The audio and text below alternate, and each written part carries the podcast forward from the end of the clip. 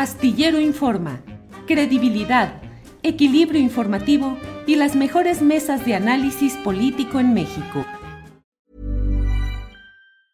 Hey, it's Ryan Reynolds and I'm here with Keith, co-star of my upcoming film If, only in theaters May 17th. Do you want to tell people the big news?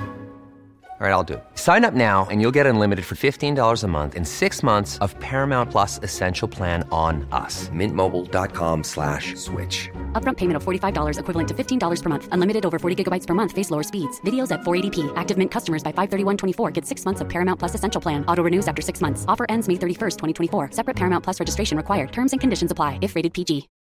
Millions of people have lost weight with personalized plans from Noom. Like Evan, who can't stand salads and still lost 50 pounds. Salads generally for most people are the easy button, right? For me, that wasn't an option. I never really was a salad guy. That's just not who I am. But Noom worked for me. Get your personalized plan today at Noom.com. Real Noom user compensated to provide their story. In four weeks, the typical Noom user can expect to lose one to two pounds per week. Individual results may vary.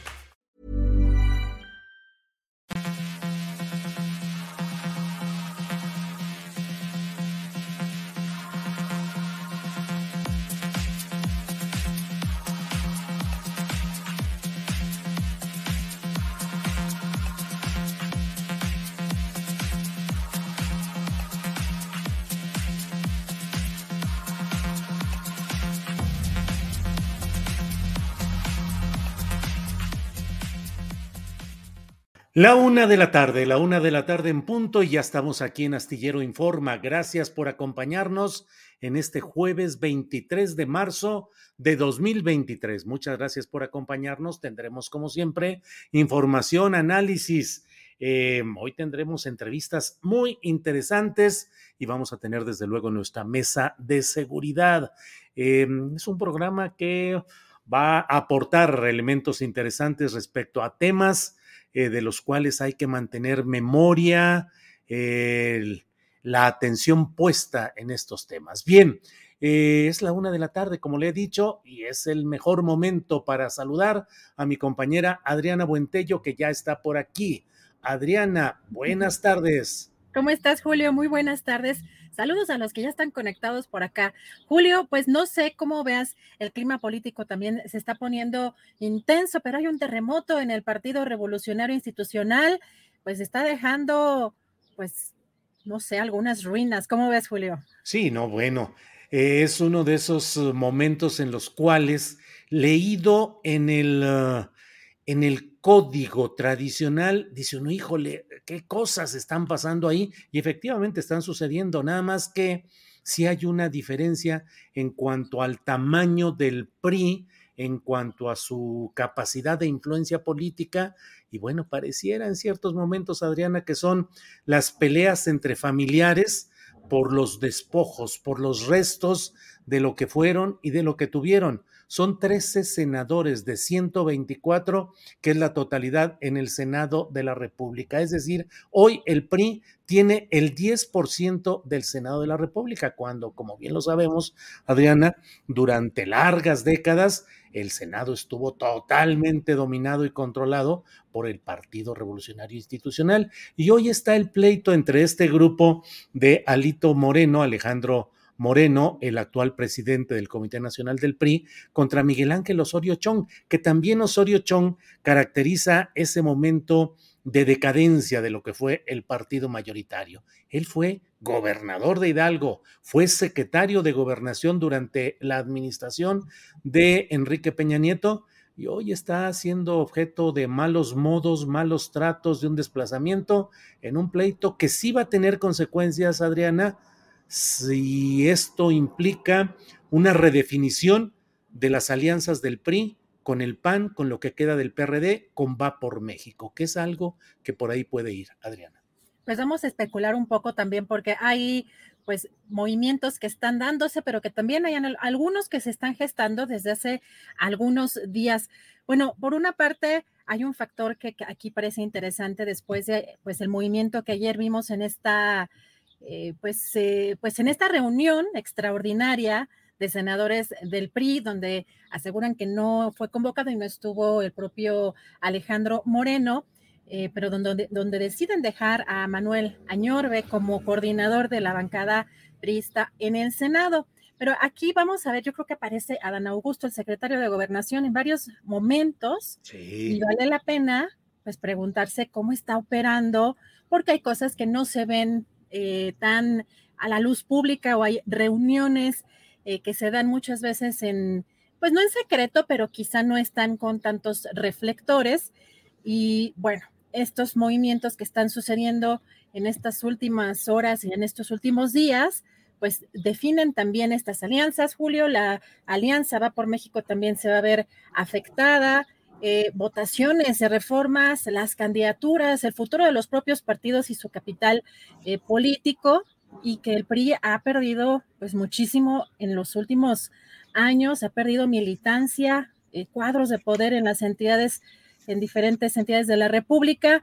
Y pues, ¿qué vemos ayer? Hay aquí esta eh, pues esta remoción, o, pues el senador Osorio Chong dice incluso, Julio, que pues no se, no renuncia a su militancia del Partido eh, Revolucionario Institucional, pero que sí sale de la bancada del PRI. Vamos a ver si esto es posible, porque también de pronto preguntarse si, eh, pues en, en, en, la cuestión de la organización de las propias, o del propio Senado, del propio eh, o de los propios estatutos del partido esto es posible porque ayer decía el, senador Osorio Chong Julio que él no quería recibir o no iba a recibir órdenes en estos términos de votación en el caso de Alejandro Moreno. Pero fíjate las palabras interesantes. Lamentablemente, eh, una de las cuestiones particulares es que el video de esta conferencia que dio eh, Osorio Chong no se subió como normalmente se hace con eh, las entrevistas y las conferencias en el canal de YouTube del, em, del Senado, pero sí recogemos algunas de las declaraciones importantes. Y, dice, les he dejado la coordinación para sus pretensiones. Eh, también dijo que deja este grupo parlamentario que le da mucha pena pues la actuación de eh, pues, algunos senadores, que va a seguir con las impugnaciones, que tiene derechos en el PRI y que eh, a ellos les encantaría que él renunciara al PRI, pero que no les va a dar ese gusto.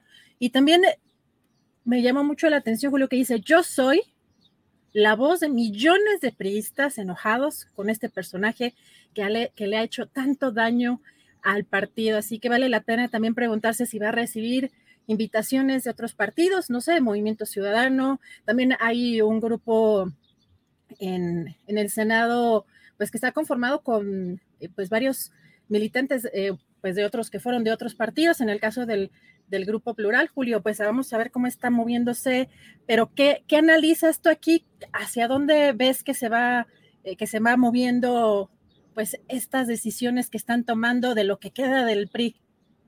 Mira, es el triunfo en lo inmediato de esta corriente de Alejandro Moreno, que se hace llamar él mismo Alito, eh, que es una corriente de una negociación extrema. Hoy están con Va por México, con el PAN y con lo que queda del PRD, pero mañana puede estar con otra, porque finalmente es un tipo de política eh, mercenaria. Digo, la política en lo general eh, suele tener muchos ribetes de esa compraventa de votos de voluntades, en fin, pero en este caso es extremo, el caso de Alito Moreno. Recordemos que hace eh, pocos meses Alito Moreno parecía eh, enfilado irremisiblemente a la cárcel, a un proceso judicial, luego de un bombardeo de eh, audios difundidos desde la cuenta de la o en un programa de la gobernadora de Campeche, Laida Sansores, y era lo peor, absolutamente lo peor. Y supo negociar su sobrevivencia el propio Alito y pudo negociar la continuidad y ahora está ha hecho reformas legales para continuar en el poder del PRI hasta 2024. ¿Qué es lo que están peleando, Adriana? Están peleando las candidaturas para los puestos de elección popular de 2024. Es la consolidación del grupo de Alito, pero además la irrupción en escena de otro personaje que es Manlio Fabio Beltrones. Manlio Fabio Beltrones, que lleva ya largos años fuera del escenario luego de que tuvo que dejar la presidencia del Comité Nacional del PRI por derrotas electorales durante el peñismo, pero durante el peñismo lo mantuvieron a raya al propio Manlio Fabio Beltrones, entre otros el propio Miguel Ángel Osorio Chong como secretario de gobernación. Lo que viene es esta venganza y la reaparición en el escenario político del grupo de Beltrones por la vía de Manuel Añorbe, un guerrerense que ha ocupado diversos cargos, siempre a la sombra o en alianza con Beltrones, eh, en Guerrero, aspirante a la gubernatura, en fin, del equipo íntimo, del equipo más cercano al propio Beltrones y llega ahora en esta maniobra. ¿Qué significa? Significa la posibilidad, desde mi punto de vista, de que el PRI va a simular o a vivir turbulencias internas que le permitan decirle a Acción Nacional o negociamos con más ganancias para este PRI o el PRI se va a poner en la disposición de negociar incluso, Adriana, con eh, Morena, ya sea en una alianza real o sea, o el propio PRI haciendo sus postulaciones de candidaturas por su lado, que sería una manera de dividir la actual eh, coalición opositora y prestarle un servicio político a Morena. Y lo que tú dices es esencial, Adriana. El papel de Adán Augusto, hoy dijo Manuel Velasco, el muy complicado el líder del Partido Verde Ecologista, exgobernador de Chiapas, dijo comodín, comodín en todas las. comodín, sí, Adriana, dijo que él se mm, había reconciliado con Alito por la intermediación del el propio secretario de Gobernación, Adán Augusto. ¿Cómo ves, Adriana? Pero hay otro factor también relevante que a mí sí me parece que va enfilado a favorecer a Morena y sobre todo, ¿qué va a pasar en lo inmediato? Vamos a ver las votaciones o vamos a ver cómo son algunas discusiones que están próximas a venir, porque hay que recordar que, pues como tú dices, Julio, ya venía enfilado a pues, tener acusaciones o ya, pues incluso órdenes de aprehensión en el propio Alito y pues de pronto cesó, paró cuando pues eh, creó esta división también al interior del PRI por apoyar, por eh, buscar que la bancada apoyara esta reforma que ampliaba la, eh, la operación de, de, las Fuerzas Armadas, del Ejército, eh, hasta el 2028. Vamos a ver qué sucede, pero también hace unos días, no sé si te acuerdas, tú conocerás mejor que yo, por supuesto, a este político Arturo Zamora Jiménez. Sí, claro. Que renunció hace algunos días al al PRI, pero a mí me llamó la atención que quiere seguir en la política, pero que mencionaba en esta despedida o en este video que buscaba pues eh, retomar como esa fuerza o, pues esos vínculos ciudadanos, pero hay una foto que no les podemos poner por derechos de autor, no tenemos el origen eh, preciso de esta foto, pero está en, redes sociales, en algunos medios de comunicación locales, en donde está eh, precisamente el secretario de Gobernación, Adán Augusto, posando con algunos militantes de Morena y con Arturo, eh, Arturo Zamora.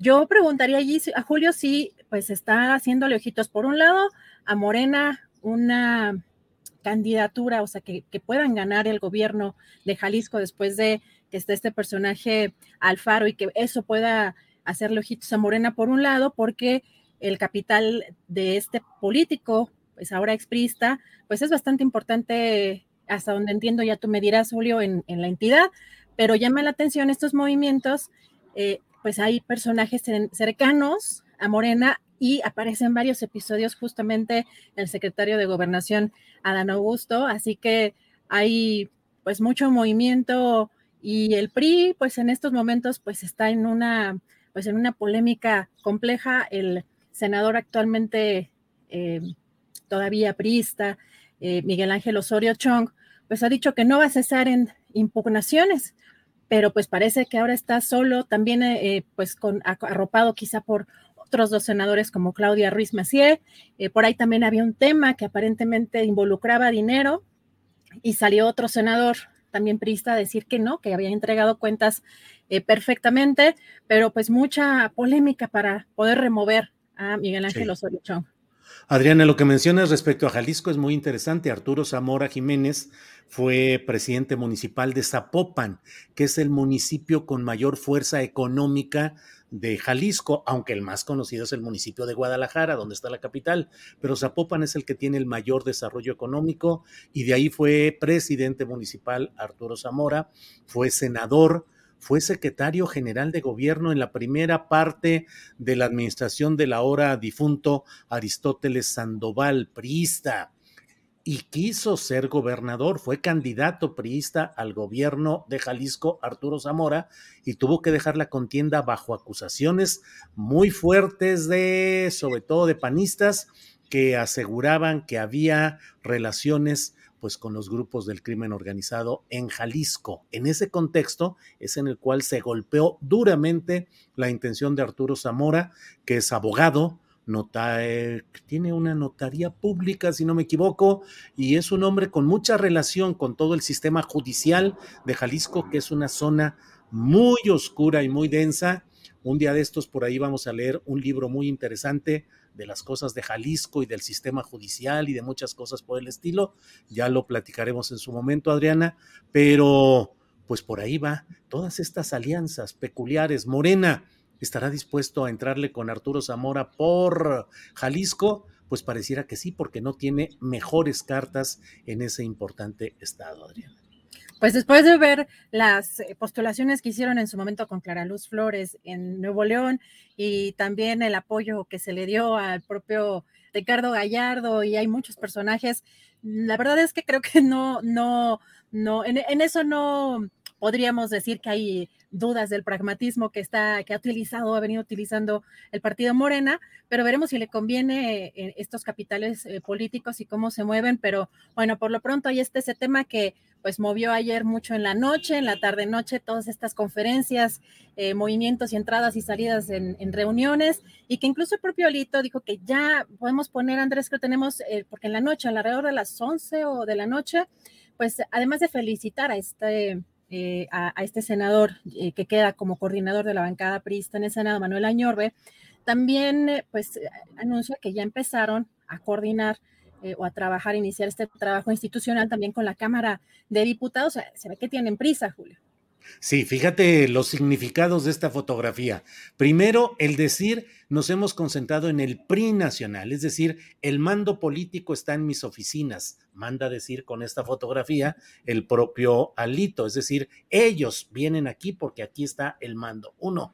Y dos, en mangas de camisa, porque está trabajando, porque está operando, porque él es el que está haciendo y manejando las cosas. Ese es parte de los uh, mensajes políticos al estilo priista que está enviando Alito Moreno. Esto va a dar mucho todavía que, de qué hablar no corresponde al tamaño real del partido actualmente, pero sí va a tener mucha importancia como bisagra y elemento de negociación, como moneda de cambio político rumbo a alianzas o no alianzas en 2024. Y déjame, porque luego aquí este, nos echamos algunas... Uh, em, eh, especulaciones con bola de cristal. No vaya a ser que todo esto se encamine más adelante a que el PRI se separe de la coalición opositora y postule como candidato presidencial a Alejandro Murat.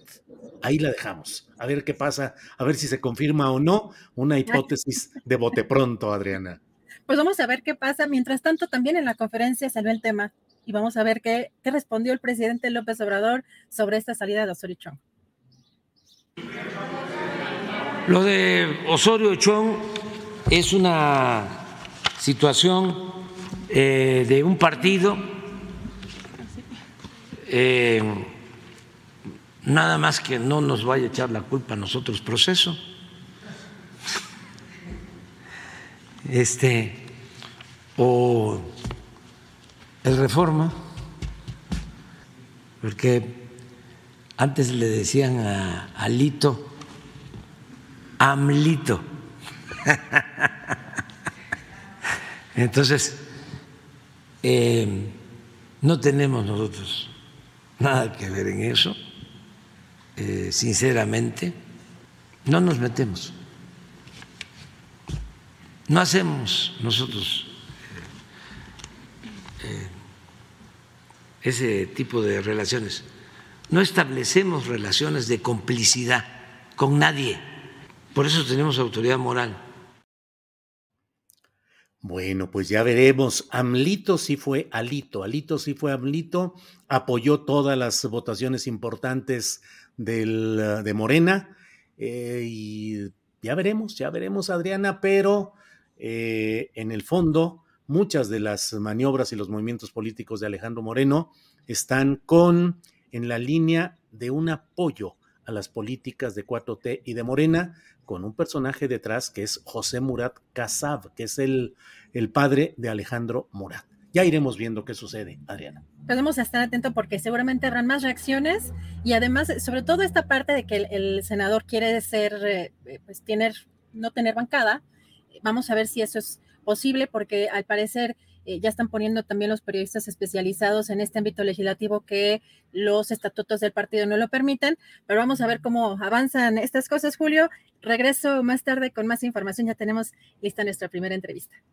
Bien, gracias Adriana. Vamos a pasar a nuestra siguiente entrevista, eh, que es con Juan Alberto Cedillo. Él es periodista, colaborador de revista Proceso, autor de cinco libros, Los nazis, en México, Guerras ocultas del narco, biografía sobre Hilda Kruger y el espía ruso Leonidas Eitingon, y La Cosa Nostra en México. He leído varios de los libros de Juan Alberto Cedillo, respeto su trabajo como periodista y me da mucho gusto poder estar platicando con él en esta ocasión. Juan Alberto, buenas tardes. Buenas tardes, Julio. Gracias por los comentarios. Es un placer platicar contigo y con el auditorio sobre el tema que propones. Gracias. Eh, la verdad em, eh, es que, eh, entre otros temas, Juan Alberto, Vi, eh, vi con cuidado, lo escuché, una, una entrevista que te hizo un compañero eh, en Coahuila, eh, en un programa, en, un, en una videograbación, y me quedé muy impresionado de una serie de datos y de referencias que diste respecto a estos 12 años de impunidad de, mm, sobre el caso de Allende Coahuila. En particular me llamó la atención el hecho de cómo hubo una dispersión del número de muertos, aunque normalmente solemos pensar que fueron 300 desaparecidos solo en Allende, 300 asesinados solo en Allende, lo cierto es que me enteré en esta plática que tuviste de que fueron alrededor de 285 documentados y en diferentes partes de Coahuila. Juan Alberto, ¿cómo va esto? Mira, te platico, es, eh, de hecho estamos en un proyecto ahorita, colegas eh, periodistas, en colaboración con académicos, académicos de México y de los Estados Unidos. El proyecto básicamente consiste en tener un padrón de víctimas, porque como menciona, se han mencionado cifras contradictorias. Por ejemplo, la, Fiscalía de Coahuila siempre manejó 28, las, las denuncias confirmadas, porque hubo denuncias. Y después se manejaron a 40 y en términos de las víctimas y los personajes de Allende y de la región hablan de 300. Así que un grupo de colegas y académicos nos propusimos buscar víctimas, investigaciones en México, investigaciones en Estados Unidos. En Estados Unidos colaboran académicos que están en la Universidad de Harvard. Eh, y la idea es buscar precisamente cuál es el número más exacto. Hasta ahorita, por lo que hemos trabajado, son alrededor de 80, 285 que se pueden confirmar, algunos incluso con nombres y apellidos. Pero una de las ah, principales actividades que hizo el gobierno de Coahuila y los cómplices militares y delegaciones federales que, que encubrieron esta masacre, porque hay que decirlo, lo más relevante de, después de la masacre es cómo la ocultaron durante más de un año nueve meses. Durante un año y nueve meses no se conoció absolutamente nada sobre esto. Y otra cosa que hicieron las autoridades es que cuando ya se conoce lo de Allende, porque fue el epicentro del poblado de 22 mil personas, donde vivieron un tiempo los dos líderes zetas, Miguel Ángel Treviño y Omar Treviño Morales, es que los entraron en Allende y el despliegue de ese 18 de marzo del 2011 por la tarde, a partir de las 5 de la tarde, no fue solo en Allende, fueron alrededor de 245 camionetas que venían de Tamaulipas con sicarios, que se desplegaron la mayoría en Allende, pero otros se fueron a Cuña, se fueron a Musquis se fueron a Sabinas, se fueron a Monclova y otro de los epicentros fue Piedras Negras, porque estaban buscando a los familiares, amigos, colaboradores y miembros de la propia organización de los Zetas que estaban bajo el mando de los tres principales eh, encargados del trasiego de droga hacia los Estados Unidos. El jefe de todos ellos era Alfonso Poncho Cuellar, un ciudadano mexicano norteamericano. El segundo es Héctor Moreno Villanueva, eh, miembro de una familia muy importante de empresarios en, en, Allende. Ellos, son familias ricas de Allende. No obstante, él siempre desde joven fue un narcotraficante que operaba por la libre, por decirlo de esa manera. Y el tercero, el menos relevante, es José Luis Garza Gaitán. Sin embargo, eh, ese 18 de marzo del 2011, los sicarios que los buscaban se centraron en la familia de Garza Gaitán, que era la más extendida. Y como tú ya conociste, entrevistaste de una manera muy, muy especial, a mí me llamó mucho la atención y de hecho eh, el manejo que le hice a esa entrevista me pareció muy interesante con Silvia Garza. Sí. Yo la visité en, en, para poder platicar con ella sobre el proceso de la reparación del daño y hemos estado en, contacto para buscar todo el asunto de a través de eh, documentos de transparencia, cómo va este asunto. Por ejemplo, hace años yo pregunté a la fiscalía si los hermanos Treviño Morales tenían delitos relacionados con Allende y la Fiscalía General de la República, antes PGR, dijo que no. Entonces, esta es una de las masacres más uh, terribles que han ocurrido en los últimos años. Es la que en realidad falta mucho por investigar y falta mucho por documentar detalles de qué pasó. Para concluir esta primera intervención, te comento que una de las cosas más relevantes que vienen sobre esto es lo que está haciendo el Departamento de, Estado, el Departamento de Justicia en los Estados Unidos. Ellos llevan a cabo en este momento una investigación junto al Congreso para determinar el papel de la DEA que tuvo en esta masacre. Ellos son hasta cierto punto responsables y cómplices. Porque si, si uno revisa a detalle los documentos que existen en el portal Wikileaks, que hay decenas de documentos, cientos de documentos de cómo se operó la seguridad en los tiempos de Calderón, quiénes eran los responsables, cómo se estaba manejando la iniciativa Mérida, cuál era el papel del embajador, de los representantes del, gobierno de los Estados Unidos y del secretario de Seguridad preso en los Estados Unidos, García Luna, hay una parte muy fundamental que es que la DEA tenía una unidad que ellos crearon en México, que ellos capacitaron, que ellos entrenaron y prácticamente eran los hombres de la DEA en México, sus hombres de confianza para entregarle la información sensible y sofisticada de la operación del narcotráfico en México y de los capos. Esta era una unidad especial bajo el mando de la Policía Federal, se llamaba Unidad de Operaciones Sensibles, y ellos ya habían tenido en dos ocasiones pruebas de que de esta unidad se estaba filtrando información que le daba la DEA al crimen organizado. Un caso era algo muy emblemático que se dio en Monterrey en 2010. Otro, un intento de capturar a Miguel Ángel Treviño Morales en Laredo.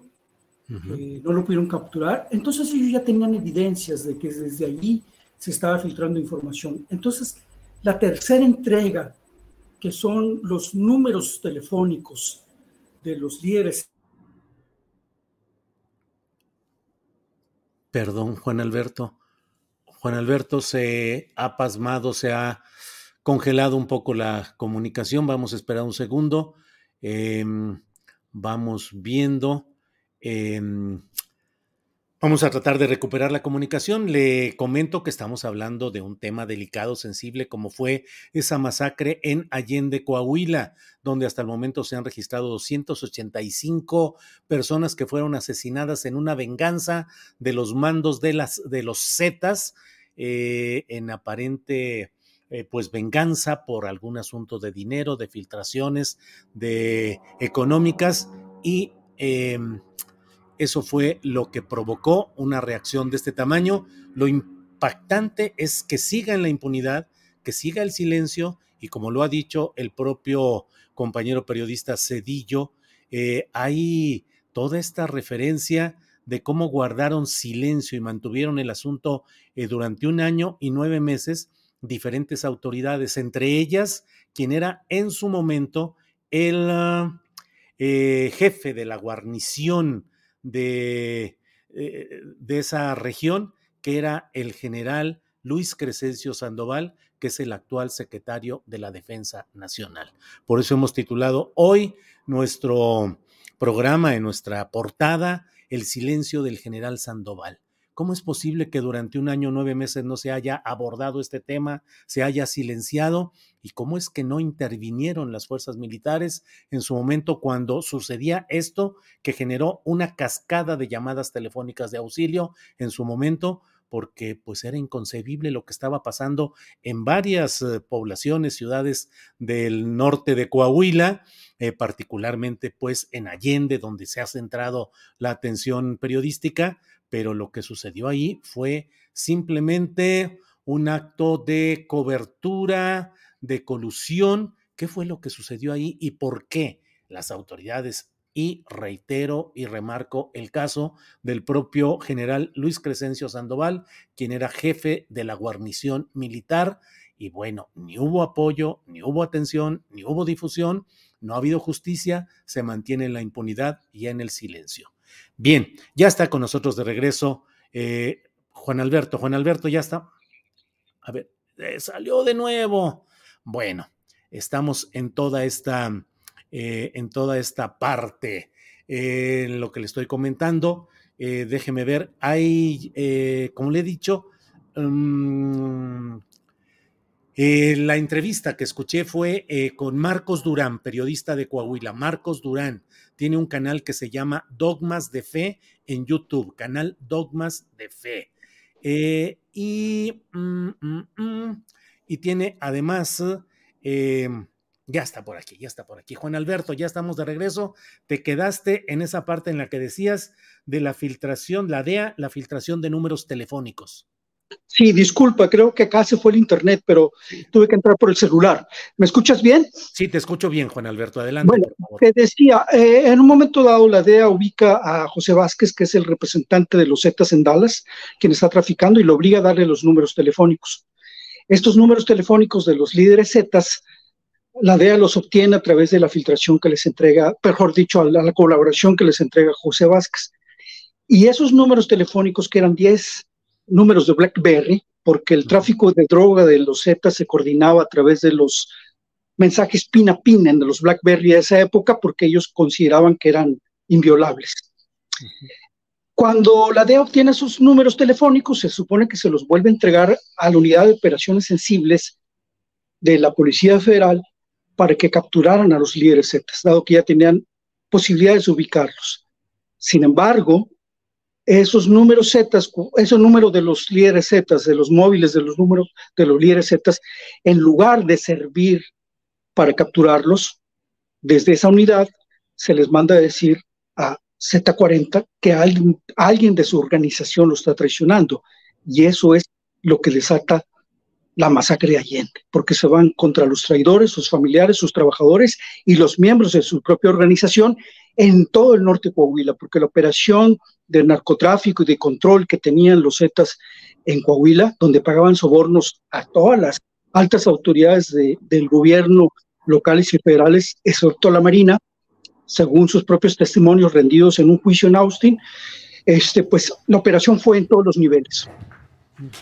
Eh, estamos pasando un video en el cual se ve eh, pues parte de estas casas, de lo que es hoy eh, ese entorno. ¿Qué significa este video, Juan Alberto? Luisa. Pues mira, eh, cuando van por los líderes, que, perdón, cuando van con sus, sus, traidores, que es la familia de Héctor Moreno, de Poncho Cuellar, de Garza Gaitán, se llevan a los moradores. hay alrededor de 40 casas y ranchos en Allende destruidas con maquinaria pesada, porque además de llevarse a los moderadores, quemar la casa, también estaban buscando el último mes que no entregaron el dinero estos colaboradores, que eran alrededor de entre 5 y 8 millones de dólares, dependiendo de cuánto, cómo les haya ido ese mes. Y además buscaban también un libro de contabilidad que tenía Héctor Moreno. Entonces, la mayoría de esas casas que fueron de la familia Garza Gaitán, de los Villanueva, en Piedras, en, en Allende, fueron destruidas y eh, prácticamente quemadas. Eso mismo ocurrió en Piedras Negras, fueron 27 departamentos en Piedras Negras que fueron semidestruidos. Eh, Luis Alberto, ¿y cuál es la, eh, Juan Alberto, perdón, Juan Alberto, cuál es la, ¿Qué papel jugaba en ese momento el ahora secretario de la Defensa Nacional, Luis Crescencio Sandoval? Era jefe de guarnición militar. ¿Qué hubo? ¿Qué reacción tuvo la fuerza militar ante la cascada de llamadas y de denuncias que había de ciudadanos señalando lo que estaba pasando en varias poblaciones de Coahuila? Pues mira, desgraciadamente, y eso es la parte más triste, recordemos que para 2011 Felipe Calderón ya tiene el ejército en las calles. En Monterrey había 7 mil efectivos del ejército. En Michoacán ya se habían salido desde el 2006 y el papel del ejército ya era un instrumento para combatir la violencia del crimen organizado o incrementar la violencia, porque también eso hicieron. Sin embargo, cuando ocurren estos hechos, eh, hay un destacamento militar muy cerca de Allende, a, cerca de dos kilómetros. Ahí fueron a denunciar lo que estaba ocurriendo. Hubo miles de llamadas, hubo reportes directos al ejército y la guarnición de Piedras Negras no hizo absolutamente nada. Argumentaron estaba a cargo de Luis Crescencio Sandoval. Así es, argumentaron una parte legal, como me imagino que conociste en, el, en su intervención en la conferencia mañanera de, de, López Obrador, donde él trata de justificar con la parte legal que ya no existía. Ya el ejército, aunque no tenía estas uh, facultades legales que él argumentó, ya está operando como, como uno de los principales instrumentos para combatir el narcotráfico. En el juicio de Austin que me toca cubrir, Poncho Cuellar dice que estaban pagando sobornos a todas las autoridades, militares, policías, miembros del gobierno, delegados federales, excepto la Marina. Eran los únicos que no le, que no le estaban pagando sobornos. Entonces todo esto es muy triste porque el papel del general llámese por omisión o por complicidad, no solamente no hizo nada ante las denuncias de que estaban levantando, llevándose y asesinando mucha gente, sino que participó en encubrir esta masacre. Él es uno de los personajes que impiden que esto se conozca durante casi dos años, porque él, lo supo. El día que estaban levantando 40 personas, ciudadanos en, en Piedras Negras, él estaba en una boda una boda de, personajes ricos. Ahí estaba el gobernador interino Jorge Torres López, ahí estaba el alcalde, y conocieron ese mismo día denuncias porque se habían llevado un adolescente, Gerardo Hit, que era hijo de un empresario muy importante, su abuelo había sido alcalde de Sabinas, y recibieron la denuncia de que los Zetas andaban levantando por todo Piedras Negras a diversas familias. Cuando ellos conocieron esa denuncia, el, gobernador Torres López lo que hace es escapar, irse al aeropuerto, tomar un, vuelo uh, privado hacia Saltillo.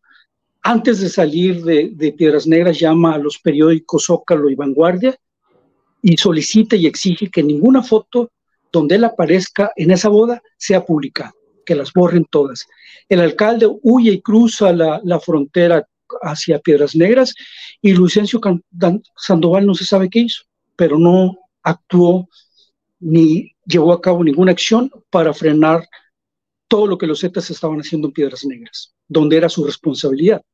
Claro. Juan Alberto, eh, para precisar este punto, a estas alturas, 12 años después, impunidad? ¿No hay los procesos judiciales ni avanzando ni nada por el estilo, Juan Alberto?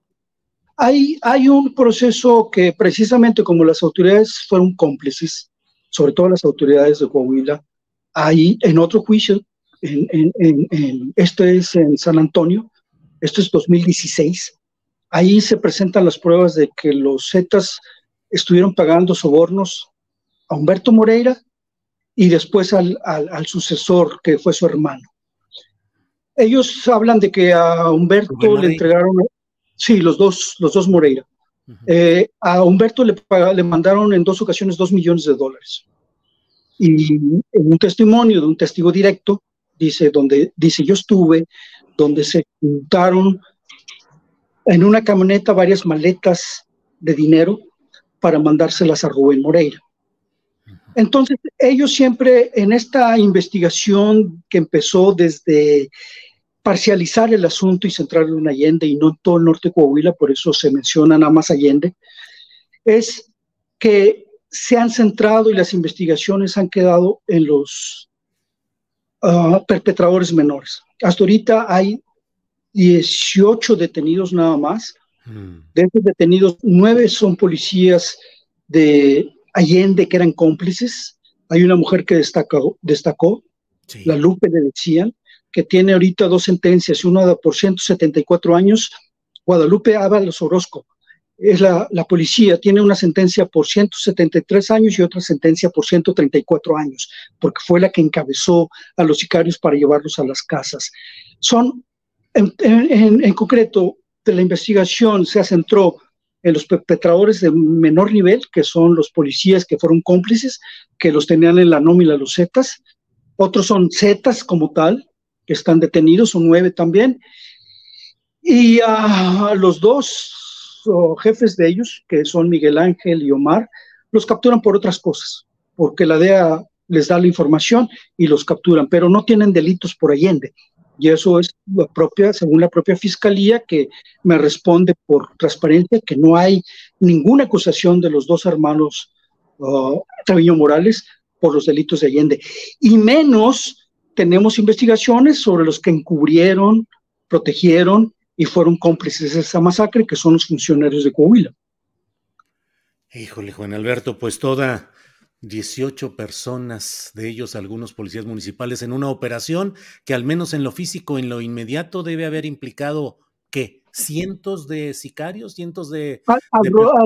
alrededor de 250 sicarios que se desplazaron por brechas desde Tamaulipas, que los trabajó Treviño Morales, la gente del comandante Nano, que era el que controlaba Piedras Negras, que eran otros 50 sicarios, por lo menos participaron en esas operaciones de levantar en todo el norte de Coahuila alrededor de 250 sicarios confirmados. Juan Alberto, y en el fondo de toda esta historia, la conversión de elementos militares de élite para dar pie a la conformación de los Zetas, que es otro ingrediente que escuché con mucho detalle de la plática que tuviste eh, eh, con nuestro compañero periodista coahuilense. Eh, en sentido de que los Zetas vienen de esta parte de la élite, ¿no? de, militares. Sí, mira, de hecho ese es un asunto que se tiene que investigar a profundidad porque hay una operación del ejército mexicano para colaborar con el gobierno de los Estados Unidos y que militares intervengan en el combate al narcotráfico. Estamos hablando de los años 90, finales de los años 90. Entonces el gobierno de los Estados Unidos, que insiste siempre que el ejército participe, eh, hay un acuerdo entre ambos gobiernos donde elementos efectivos militares van a participar en la policía judicial, que hasta esa época es la responsable de combatir el narcotráfico, como civiles o como miembros de esa corporación. No se van a integrar como, como militares. Los quieren integrar porque esa Policía Judicial Federal está muy corrompida. Y entonces para introducir a estos nuevos efectivos del ejército, mandan tres grupos. Los seleccionan por cabos, por gafes, por gente muy, muy bien entrenada que ahora van a introducirse a la Policía Federal para combatir el narcotráfico. Estos tres grupos son todos militares, pero van a pasar a la Policía Judicial como civiles. Y se mandan tres grupos que tienen como clave de identificación militar las últimas tres letras del el abecedario, que son X, Y y Z. El grupo de, los Zetas está integrado por, encabezado por Miguel Ángel, de, perdón, eh, de Sena, Arturo Guzmán de Sena y Heriberto Locano. No son más de siete, militares por grupo. Cuando llegan a, Miguel Alemán, inmediatamente los copa el, el, narcotráfico. Y el jefe que operaba en ese momento, que era el Yune, eh, creo se me va el nombre, pero creo que es Juan García Mena, eh, que operaba en Guardados de Abajo, y a partir de ahí estos militares que tenían la función de combatir el narcotráfico cambian de bando y se van al narco, con los narcos. Más adelante ya cuando capturan al Yune, los copta Ociel Cárdenas y los hace que crezcan hasta una cantidad primero de 30, que son los que combaten a Sinaloa en la lucha por Nuevo Laredo en el año 2004.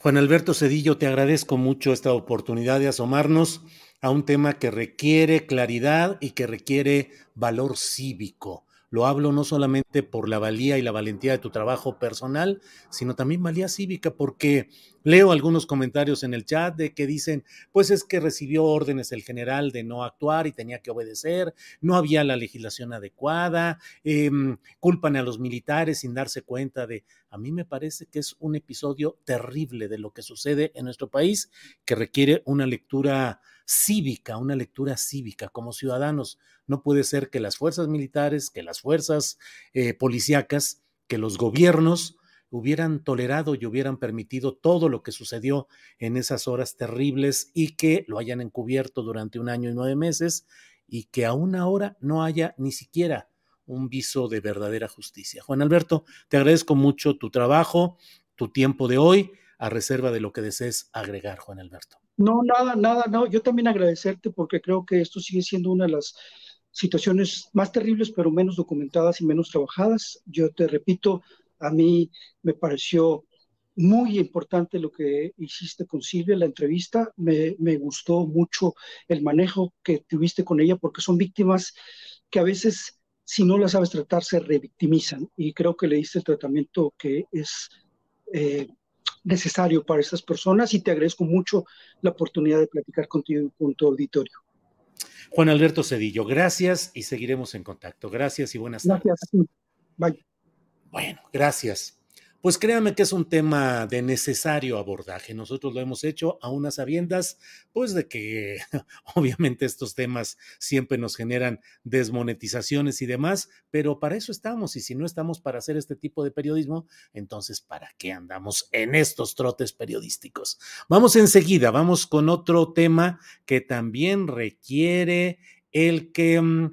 Eh, el que podamos avanzar en otro tema también muy interesante que es, hoy se cumplen 29 años, 29 años del asesinato de Luis Donaldo Colosio Murrieta, quien era el candidato eh, del Partido Revolucionario Institucional a la presidencia de la República en los tiempos en los cuales ser candidato del PRI a la presidencia de la República eh, eh, iremos, eh, eh, era una virtual garantía del triunfo electoral y sin embargo sucedió lo que usted sabe y conoce, un ambiente político muy enrarecido, particularmente por el juego en contra de Colosio que emprendió el entonces eh, pues virtual hermano político de Carlos Salinas de Gortari, que era Manuel Camacho Solís. Recordemos que su mano derecha, su eh, hijo político de Manuel Camacho Solís era Marcelo Ebrar Casaubón. Eh, que había una rivalidad entre Manuel Camacho y em, Luis Donaldo Colosio Murrieta. Eh, detenido que fue el, el, sentenciado luego como autor material del asesinato de Luis Donaldo Colosio Murrieta, eh, han surgido pues siempre dudas, especulaciones, a pesar de que formalmente en términos judiciales ha sido sentenciado y purga o, cubre eh, con cárcel eh, su penalidad Mario Aburto, lo cierto es que siempre ha habido muchos eh, espacios llenos de especulación, de dudas y de referencias, a pesar de que es una investigación enorme. Simplemente el resumen de los datos referentes a esta investigación son varios, son dos tomos gruesos de información y bueno, sobre este tema a mí me parece que es muy relevante el trabajo que ha realizado una periodista mexicana, Laura Sánchez Ley, con quien he tenido la oportunidad, el privilegio, el honor de hacer un prólogo para la más reciente edición de su libro sobre aburto, que incluye incluso comentarios y agregados del propio Mario Aburto que leyó el libro original en la cárcel, mandó algún tipo de observaciones y de comentarios y están incluidos en este libro sobre aburto de Laura Sánchez Ley, quien está con nosotros y a quien le doy las gracias de estar hoy. Laura, buenas tardes. Hola Julio, buenas tardes, ¿cómo estás? Un gusto estar por acá contigo y con todo tu auditorio. Igual, Laura, pues un aniversario más del magnicidio del asesinato, la ejecución de Luis Donaldo Colosio Murrieta y siempre pues el trabajo de investigación como el que tú largamente has hecho sobre este tema siempre nos trae datos y referencias eh, distintas. Hoy le digo al auditorio que vamos a tener el privilegio de contar con Laura, tanto en este tramo en el cual vamos a hablar de unas... Eh, eh, audiograbaciones que ella ha descubierto que son inéditas y luego estará con nosotros en la mesa de seguridad con Lupita Correa Cabrera y con ah, Ricardo Ravelo para hablar sobre temas en general de la mesa de seguridad. Laura, ¿qué encontraste en estos videos, en estos audios que estás dando a conocer? Pues mira, Julio, eh, eh, es un tema inagotable, ¿no? Que es lo que, lo que platicamos hoy. Ahora que dices cada año, pues sí, de verdad que llevo bastantes años estando contigo por acá los 23 de marzo, ¿no? Y parecería que no termina, que no se acaba. Eh, ahora que está el tema de la reapertura, pues estuvimos revisando también las cajas de evidencias del caso Colosio. No son unas cajas que ya hemos tenido oportunidad de revisar, pero que te digo que parece que son una fuente inagotable. Perdidos, eh, echándose a perder, eh, como los tienen en, en, en, en, unas bodegas allá en el Estado de México, encontré un casetito que me parece muy interesante. Son algunos minutos de una conversación que me parece súper relevante en este contexto, igual ya podremos platicar más adelante, pero en un contexto de reapertura que tiene que ver con un audio de un, parecería ser un traslado, Julio, porque evidentemente no hay contexto en lo que tú encuentras en estas cajas abandonadas, entre dos policías, dos elementos eh, de la Policía Federal, para mí son dos elementos de la Policía Federal en ese momento, que están trasladando a Mario Aburto del lugar de los hechos a la Procuraduría ahí eh, pues empiezan a preguntarle quién lo mandó, específicamente quién lo mandó. Lo que me parece más relevante es que en estos audios el propio Mario Burto les dice, no es necesario que me estén torturando. Me parece una frase muy interesante a lo que ellos contestan exaltados, ¿no? Ahora vamos a tener oportunidad de escucharlo, pero eh, porque justamente la reapertura de la causa y esta, esta reapertura de esta causa que nos está costando a todos los mexicanos, ojo, porque luego de repente la gente me dice o lee en los comentarios, pero eso que importa ahora, ya pasó hace muchos años, importa mucho porque una fiscalía general de la República está destinando personal y bastante personal, recursos económicos que podrían destinarse a otras investigaciones a investigar la tortura de Mario Aburto Martínez el 23 de marzo de 1994 y que de comprobarse que realmente hubo tortura, se cambiaría de manera muy importante al menos todo el tema de la sentencia, ya que recordemos que una, un testimonio bajo tortura, pues incluso se puede reponer todo el procedimiento, ¿no? Entonces es muy importante por esta razón, pues este tipo de audios que a mí me parece que son importantes seguir rescatando todo este material del caso Colosio, sobre todo en un contexto que nos está costando muchísimo a los mexicanos, Julio. Sí, Laura, yo creo que es conveniente, mandamos a eh, este audio, lo escuchamos y volvemos con más comentarios. Es un audio de dos minutitos o algo así, Laura. Por supuesto, gracias. Andrés, por favor. Por eso, pero te, dímelo ahorita, te quitamos los ojos y te ponemos esto y vas el plan de vuelo, ves todo. Y te vas arrestando a la persona que ella ya. ¿Qué te parece? Cabrón, pues tienes, si nos interesa que estés hablando con esa persona. ¿Cómo no te vamos a llevar? Pues me sabes que es con ese y en chinga. Yo creo que eso es infantil. ¿Eh? No puedo confiar en nada. Confía, cabrón. Es lógico, mira. Es lógico, Mario. Si tú sabes que quiero que estés esa persona, a huevo que por lógica te vamos a llevar para que platiques. No puedo confiar en ustedes, lo más sencillo para ustedes darme unos balazos y decir que traté de escapar o algo. No, no estás equivocado. estás equivocado. Si lo que queremos es que hables y platiques con esa persona que es, que es, es una persona muy importante en el partido. Es lo que queremos. ¿Cómo te vamos a dar unos balazos? Lo que queremos ahorita es que platiques. Entiéndelo, puedes pensar tú como investigador. ¿Cómo pensar tú si fueras investigador? No, ni madre, pues ¿cómo te vamos a dar unos balazos? Estás loco. Queremos que platiques con esa persona. Que tú digas, ¿sabes qué? Esto y esto. ¿Eh?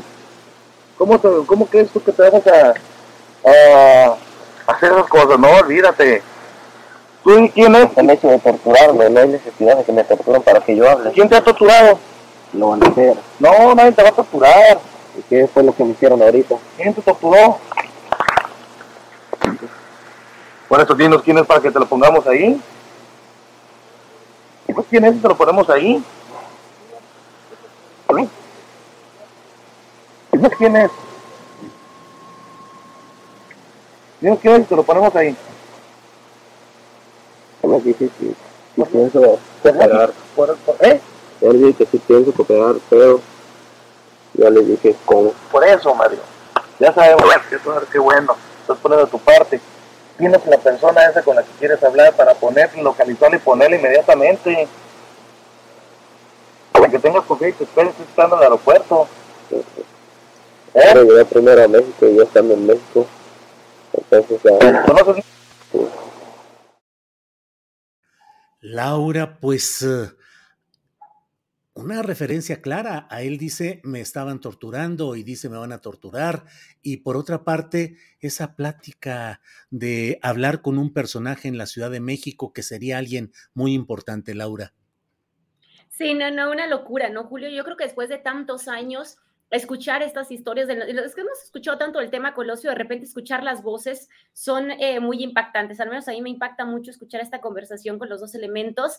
Eh, en algún extracto de la conversación ellos le preguntan y le insisten si es algún priista la persona con la que quiere hablar.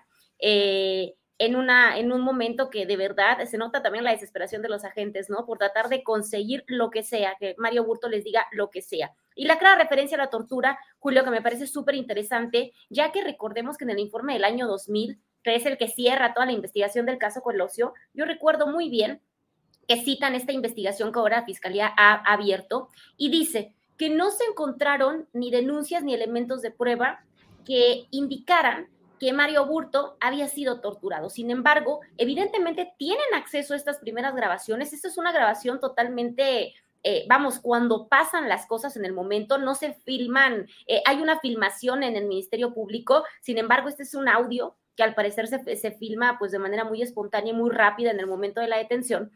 Eh, pues es una clara evidencia, Julio, de que sí se habló y sí se tocó el tema de la tortura desde un primer momento. Sin embargo, no se quiso mirar y no se quiso eh, analizar el tema. ¿Y ahora qué es lo que pasa, Julio? Pues que venimos arrastrando un tema del pasado, venimos arrastrando un tema de hace 29 años que ahora le está costando a la Fiscalía General de la República porque evidentemente tiene que reabrir un caso cuando ya la Comisión Nacional de Derechos Humanos se mete y te dice que hay claros indicios de tortura. Es más, que tienen evidencia que desde la propia Comisión Nacional de Derechos Humanos se escondieron y se ocultaron documentos, ahora sí que como en una bóveda secreta, vamos a poner el término, se ocultan documentos sobre eh, la tortura de Mario Aburto, es decir, sobre que las propias autoridades de la Comisión Nacional de Derechos Humanos se dieron cuenta y lo ocultaron para tratar pues de beneficiar al gobierno en turno, que recordemos que era otro que estaba totalmente apoyado tanto por las instituciones como por la prensa oficialista del momento. ¿Qué te cuento? Tú debes eh, contarme un poco más esa historia de cómo, cómo era en ese entonces. Claro. Cerca del caso. Claro, Laura. Y esta referencia a hablar que con en algún momento, incluso en otro video que en otro audio que tenemos por ahí, se habla, creo que de un priista de alto nivel con el cual querría hablar supuestamente Mario Aburto, Laura. Mira, durante todo este tiempo, eh, las autoridades de, de ese momento, pues parecían creer que Mario Aburto estaba coludido con algún otro político del PRI. Al menos en los interrogatorios tú te das cuenta cuando están interrogando a Mario Aburto que todo el tiempo se le está preguntando quién es ese prominente político con el que estuvo en contubernio o de acuerdo. Es al que se están refiriendo en estos audios, Julio. Te vamos a llevar con esa persona básicamente con la que te pusiste de acuerdo, ¿no? Es un poco el contexto del audio. A lo que Mario les contesta, nunca les da la razón, nunca les dice si, si realmente se quería ver, es lo que les dice que se quiere entrevistar con alguien del partido para poder enseñarles un libro que escribió con información que revelaría el porqué de los hechos, ¿no? Julio, está por ahí más bien esta historia, ¿no? De con quién se habría aliado Mario Aburto para matar a Colosio. Vamos a poner ese audio, Laura, para escuchar eh, pues estas, uh, estos diálogos. Adelante, Andrés, por favor. ¿Y a qué le estoy escribiendo ese libro? ¿Cuál libro? Es un libro que entregué a la prensa extranjera. ¿Cuándo? Y por ese motivo pues, tengo miedo de que vayan a hacer mal uso de él o, o vayan a pedirle pues, este, información que no, no, no di yo ni nada de ese tipo. Y por eso quiero ir a México y entrevistarme con, con esa persona. Pero estando en México yo le voy a decir qué persona es. ¿Y qué dice el libro? No voy a hablar de lo que dice el libro, solamente a esa persona le voy a decir de que, que hable el libro. Y cuando estemos los dos ahí, pues él va a elegir quiénes van a estar más ahí, pero sí que no esté la prensa, solamente él y, y algunos que, que él elija. Pero la prensa en ningún momento debe estar ahí. ¿Seguro que es turista? Sí. ¿Eh? Sí. ¿Están funciones ahorita? ¿Eh?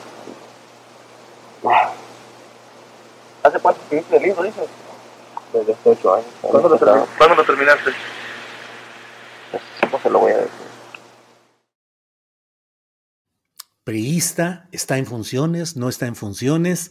¿Qué cosas, Laura? Pues eh, como tú dices, cada año estamos eh, recapitulando nuevos detalles, nuevos elementos y bueno, en esta ocasión, estas eh, audios, estas grabaciones que encontraste, híjole, como lo platicamos en la presentación de tu libro de Aburto, tantas cosas que luego nos platicabas ahí, digo, platicabas al público, algunas encontradas ahí abandonadas absolutamente con, sin mayor atención. Y bueno, has ido encontrando e hilando muchos de estos ingredientes, Laura.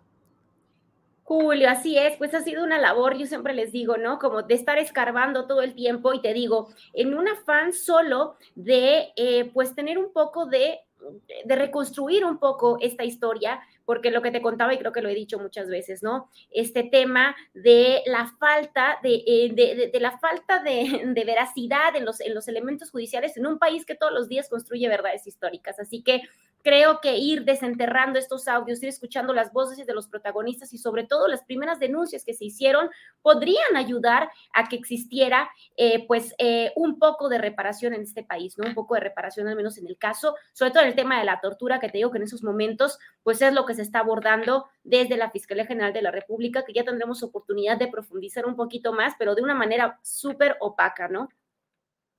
Sí, sí, sí, así es, Laura. Vamos, déjame ver, ya estamos, sí. Eh, gracias por esta, por compartir este audio que está publicada tu nota y, y, también compartes el audio en Milenio, que ha estado muy atento a las investigaciones y a los trabajos que tú vas realizando. Así es que, Laura, muchas gracias por esta parte y como aquí eh, estas transmisiones permiten esa magia, digamos que te agradezco esta parte vamos a un pequeño comercialito como transición y regresamos ya con la mesa de seguridad. Laura, muchas gracias. Gracias, Julio. Bien, gracias. Vamos a una eh, pequeña pausa y regresamos de nuevo con Laura Sánchez Ley, con Ricardo Ravelo y con la doctora Guadalupe Correa Cabrera. Vamos y venimos.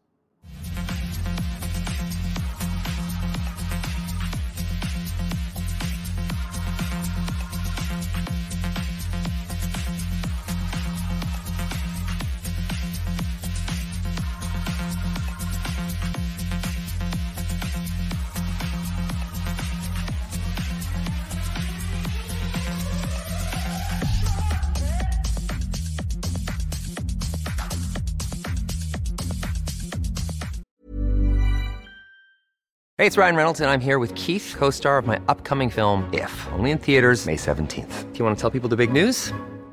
All right, I'll do it. Sign up now and you'll get unlimited for $15 a month in six months of Paramount Plus Essential Plan on us. Mintmobile.com slash switch. Upfront payment of $45 equivalent to $15 per month. Unlimited over 40 gigabytes per month. Face lower speeds. Videos at 480p. Active Mint customers by 531.24 get six months of Paramount Plus Essential Plan. Auto renews after six months. Offer ends May 31st, 2024. Separate Paramount Plus registration required. Terms and conditions apply if rated PG.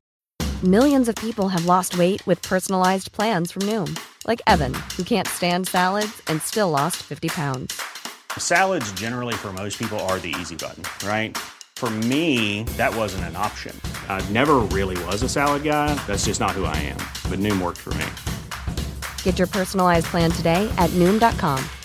Real Noom user compensated to provide their story.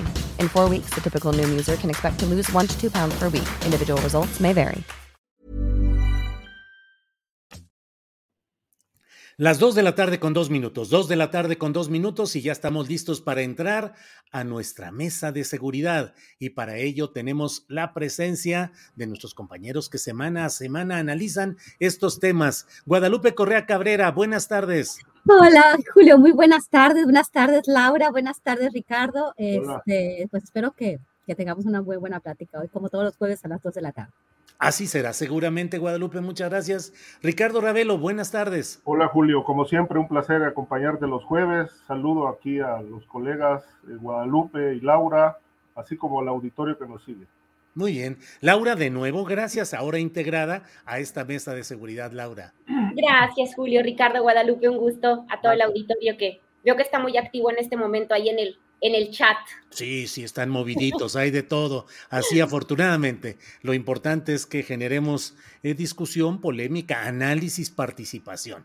Guadalupe Correa Cabrera, el caso de Nuevo Laredo, que sucede como en tantos otros casos delicados, que el tiempo va pasando, llega un nuevo escándalo y se olvida el anterior y se va olvidando, pero queda todavía pues el tema de los cinco jóvenes asesinados, ejecutados en Nuevo Laredo y hay una recomendación de la Comisión Nacional de Derechos Humanos que, mm, pues no sé cuál sea tu opinión, que es la que pedimos, pero pues plantea el hecho de, se centra en el personal, en los cabos, en el personal de tropa y no en la cadena de mando. ¿Qué opinas sobre este hecho, esta resolución de la CNDH, Guadalupe? Sí, es muy interesante porque también, eh, pues, este, Recientemente, el día de ayer, también se anunció la captura de policías en el caso de los 43 estudiantes de, de, la norma rural de Ayotzinapa. Y bueno, en este caso, creo que yo concuerdo con lo que dice Raimundo Ramos, ¿no? Raimundo Ramos es un personaje, eh, pues muy interesante. Eh, algunos dicen algunas cosas de él y este, lo vinculan a algunos grupos del crimen organizado que yo no tengo absolutamente ninguna, ninguna prueba de, de, lo que se dice de él. Lo que sí sé es que él ha estado acompañando a las familias, especialmente obviamente en su ciudad de Nuevo Laredo, a las familias de las víctimas que han sido este, desaparecidas de forma forzada y bueno, obviamente han tenido un, este, pues, pues, han tenido estas experiencias con las autoridades, ¿no? Es muy interesante el trabajo que ha hecho Raimundo Ramos y en este sentido él habla desde el principio de qué pasa con esta cadena de mando. Creo que la recomendación de la Comisión Nacional de los Derechos Humanos, una comisión, una, un organismo autónomo que pues ha tenido desde desde el inicio fuertes críticas, ¿no? Por, por la falta quizás de autonomía, lo que se ha dicho, y realmente por un trabajo pues no muy arduo en este sentido, ¿no? En un país donde desaparecen personas este, de manera constante, donde las personas son asesinadas, donde hay todavía una serie de, de, de, problemas en este sentido, pues sí, la Comisión Nacional de los Derechos Humanos no ha tenido un papel importante. Y bueno, esta recomendación pues sí reconoce que precisamente lo que nosotros estuvimos platicando de entrada, ¿no? Se tiene que hacer una investigación. No podemos asumir que estos jóvenes este, fueron, fueron acribillados, fueron asesinados eh, por, por parte de las fuerzas del orden y de las de la de las muertes de, de los militares, ¿no? De las fuerzas armadas, simplemente porque estaban en algo en algo turbio. En este caso parece ser que no, se emite una recomendación, pero parece ser, de acuerdo a esta recomendación, que pues actuaron este personal de las Fuerzas Armadas sin ninguna instrucción, no había una orden de un superior. Me parece un poco este, digamos, apresurada esta recomendación para, que, para dar un carpetazo, vamos, ¿no? Este, Conociendo cómo funcionan las Fuerzas Armadas, creo que es difícil entender que nadie hubiera sabido y o no lo tenían que, que comentar a nadie lo que estaba a punto de suceder. Como funcionan las Fuerzas Armadas de una forma tan jerárquica, no se puede pensar esto, ¿no? Este, como si ellos actuaran de una forma independiente. Entonces, creo que lo que dice Raimundo Ramos es muy pertinente, lo que todos pensamos, lo que, lo que, lo que también sucede, ¿no? Con este arresto de estos policías, pareciera ser que son chivos expiatorios. Eh, no, no estoy diciendo que en este caso haya sido de, este, cierto esto, ¿no? Pero bueno, como que se quiere dar carpetazo y no se quiere este, abrir esta cloaca que, que bueno, ¿quiénes son los responsables? ¿Quiénes fueron los responsables de, de, lo que sucedió en Ayotzinapa, no? Este, Y solamente unos policías, pues no se puede creer. En este caso, tampoco se puede creer que se hizo esto por algunos elementos de las Fuerzas Armadas sin tener una instrucción o sin haber comunicado esto a sus superiores. Bien, Guadalupe, gracias. Eh, Ricardo Ravelo, ¿qué opinas eh, con estos casos en los cuales las decisiones van a niveles menores. Es decir, en el caso de Nuevo Laredo, la CNDH dice al, al, personal de tropa y no a la cadena de mando, no al capitán a mando de, al mando de esa operación de aquel día en Nuevo Laredo. Y en Ayotzinapa, pues igual, se anularon las órdenes de aprehensión contra 21 personas, entre ellas 16 militares, se anularon y bueno, ahora se anuncia como un avance que lo puede ser la detención de algunos cuantos policías municipales, pero pareciera que en los altos mandos no hay mucha intención de llegar a ellos. Ricardo, tu opinión, por favor. Sí, Julio, la recomendación eh, a mí me dice que bueno, está, es, es incompleta, parcial y no obedece más que a los intereses políticos de la, de la comisión eh, con una clara eh, postura de pues, proteger hasta donde más se puede a los mandos eh, superiores de la Secretaría de la Defensa que estarían implicados en la emisión de, de, órdenes de este tipo, podríamos llamar hasta criminales. El, el, informe, la, la recomendación pues da cuenta por sí solo, por los propios eh, testimonios de los militares, que en realidad pues lo que hubo ahí ese día en Nuevo Laredo fue una masacre. Los propios militares este, reconocen que dispararon, se contabilizaron algo así como 117 disparos con armas de alto poder contra un grupo de personas, cinco, que ni siquiera les dispararon este, como originalmente había dicho, eh, se había planteado en el, en el comunicado de la Sedena, que bueno, pues obviamente quedó en entredicho después de la, del reconocimiento de Encinas, es decir, que eso había, eso se había tratado de una masacre. Eh, digamos que hasta ahí eh, se esperaba que, que ya eh, a partir del reconocimiento de que hubo un exceso en el uso de la fuerza, eh, que transgredió todos los límites y los protocolos, pues eh, se esperaba una, una, investigación de la Comisión Nacional de Derechos Humanos a fondo. Este, y por lo que vemos esto, pues pareciera que es la, la política, la política que está marcando el actual régimen de mantener intocados a los mandos altos de la Sedena que se puedan ver implicados en, en acciones como estas es decir, todo queda a nivel de tropa. Eh, esto que, planteó Guadalupe de las aseveraciones de, del señor Ramos allá en Nuevo Laredo, en efecto, eh, queda en evidencia que, los militares actuaron solo por su propia cuenta y que tal pareciera que no recibieron ninguna orden superior de disparar. Sin embargo, eh, sí me llama la atención que la la recomendación este, pues le plantea a la Sedena revisar sus uh, estrategias de adiestramiento, eh, sobre todo en este sentido de, de, en qué momento disparar, en qué momento no, qué está fallando dentro de la Sedena, porque bueno, no es el primer caso que conocemos, pero sin duda que eh, hay algunos protocolos que se están violando, sobre todo ya en tareas de campo, como es el caso que vimos en Nuevo Laredo. Ahora, me parece que pues eh, sale barato para, el, para la Sedena solamente eh, procesar a, algunos mandos de, de, menor rango y que quede impune pues la participación de altos, de altos niveles de la Sedena, que bueno, por como se puede inferir, pues quedan allí entre, entre la neblina, encubiertos, envueltos en la impunidad. Bien, Ricardo. Eh, Laura Sánchez Ley, ¿qué opinas de este tema de la resolución de la, de la recomendación de la Comisión Nacional de Derechos Humanos? Eh, el encubrimiento o no, si hay intención de dar carpetazo en este tema, lo de Ayotzinapa y las nuevas detenciones que se han anunciado. Laura, por favor. Claro, mira, Julio, si bien eh, coincido totalmente con mis, con mis colegas, con Ricardo y con Guadalupe, que pues parecería una recomendación muy por encimita, ¿no? Que aborda básicamente a los, a los er, eh, responsables evidentes, me parece muy interesante y creo que sí marca un precedente.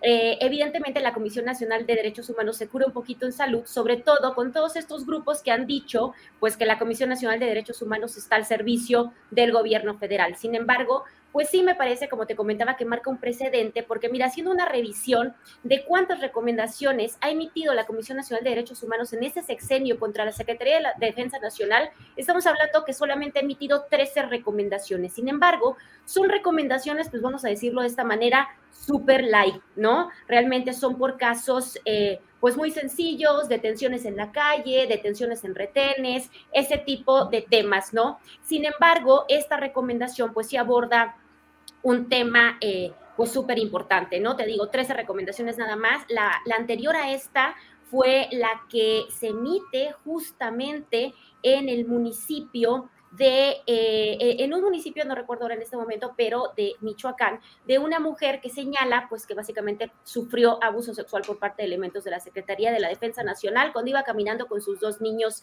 pequeños. No, esa es la, era la gran recomendación que no tiene nivel de comparación sin tratar de hacer menos ninguno de los casos, ¿no? Entonces, eh, me parece interesante esto. Una cosa que puedes tú ver en esta recomendación para quien no ha tenido oportunidad de leerla y me parece súper interesante, pues es que dejen evidencia realmente y recuerda a, muchas de estas recomendaciones que se suscitaron durante el sexenio de Felipe Calderón y que, bueno, parecen sacada de la imaginación. Y ahora justamente vamos a entrar en el tema de Colosio, pero yo recuerdo mucho en el tema de Colosio que cuando tú leías la declaración de por qué habían torturado a Tom Cortés, una de las personas decía que porque había soñado que había visto que lo había visto disparar, o sea, lo vio en un sueño disparar.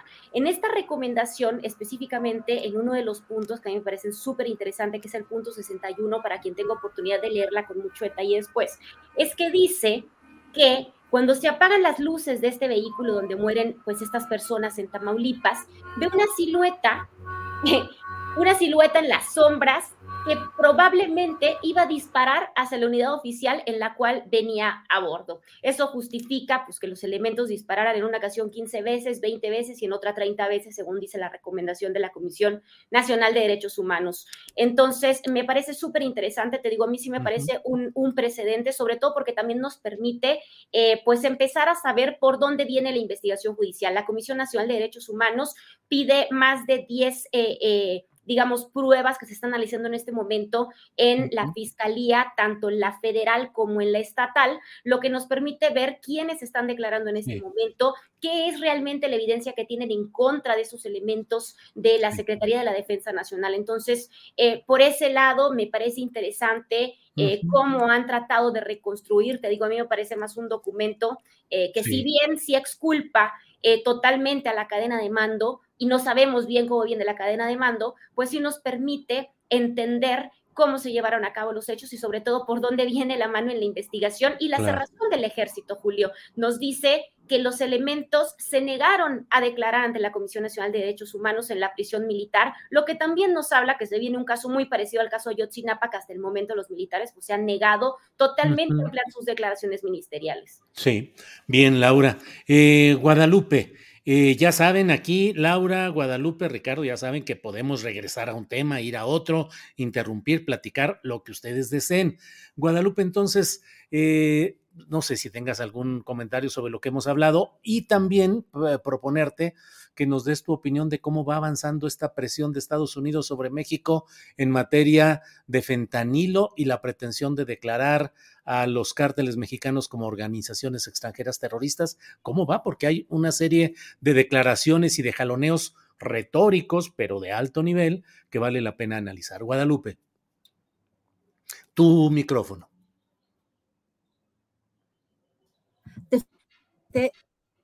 Efectivamente, vale la pena analizar este tema. El secretario Anthony Blinken, pues también es algo interesante, ¿no? Por un lado, eh, algunos, eh, algunos analistas se han enfocado, y yo también lo he dicho, en el año 2024, cuando empieza de nuevo esta narrativa después del Estado de la Unión del presidente eh, Joe Biden a principios de este año en su discurso, ah, en su, este, su informe al Congreso. Y bueno, cómo empiezan ciertas, ciertos personajes ¿no? de la línea dura trompista de la, de la, de la ultraderecha estadounidense, principalmente el Partido Republicano, pero cómo este discurso se empieza a, empieza a permear a diferentes, eh, a diferentes personajes, no solamente en el Partido Republicano, sino también en el gobierno de los Estados Unidos, el mismo secretario de Estado, Anthony Blinken, pues, este, pues cuando, cuando se le pregunta, ¿no? Eh, por parte de los congresistas, algunos congresistas, pues dice que sí, que los carteles mexicanos están este, pues, eh, tienen control sobre ciertos territorios del país, lo cual es una cuestión compleja porque ni siquiera estamos hablando de carteles y eso ya lo hemos dicho muchas veces.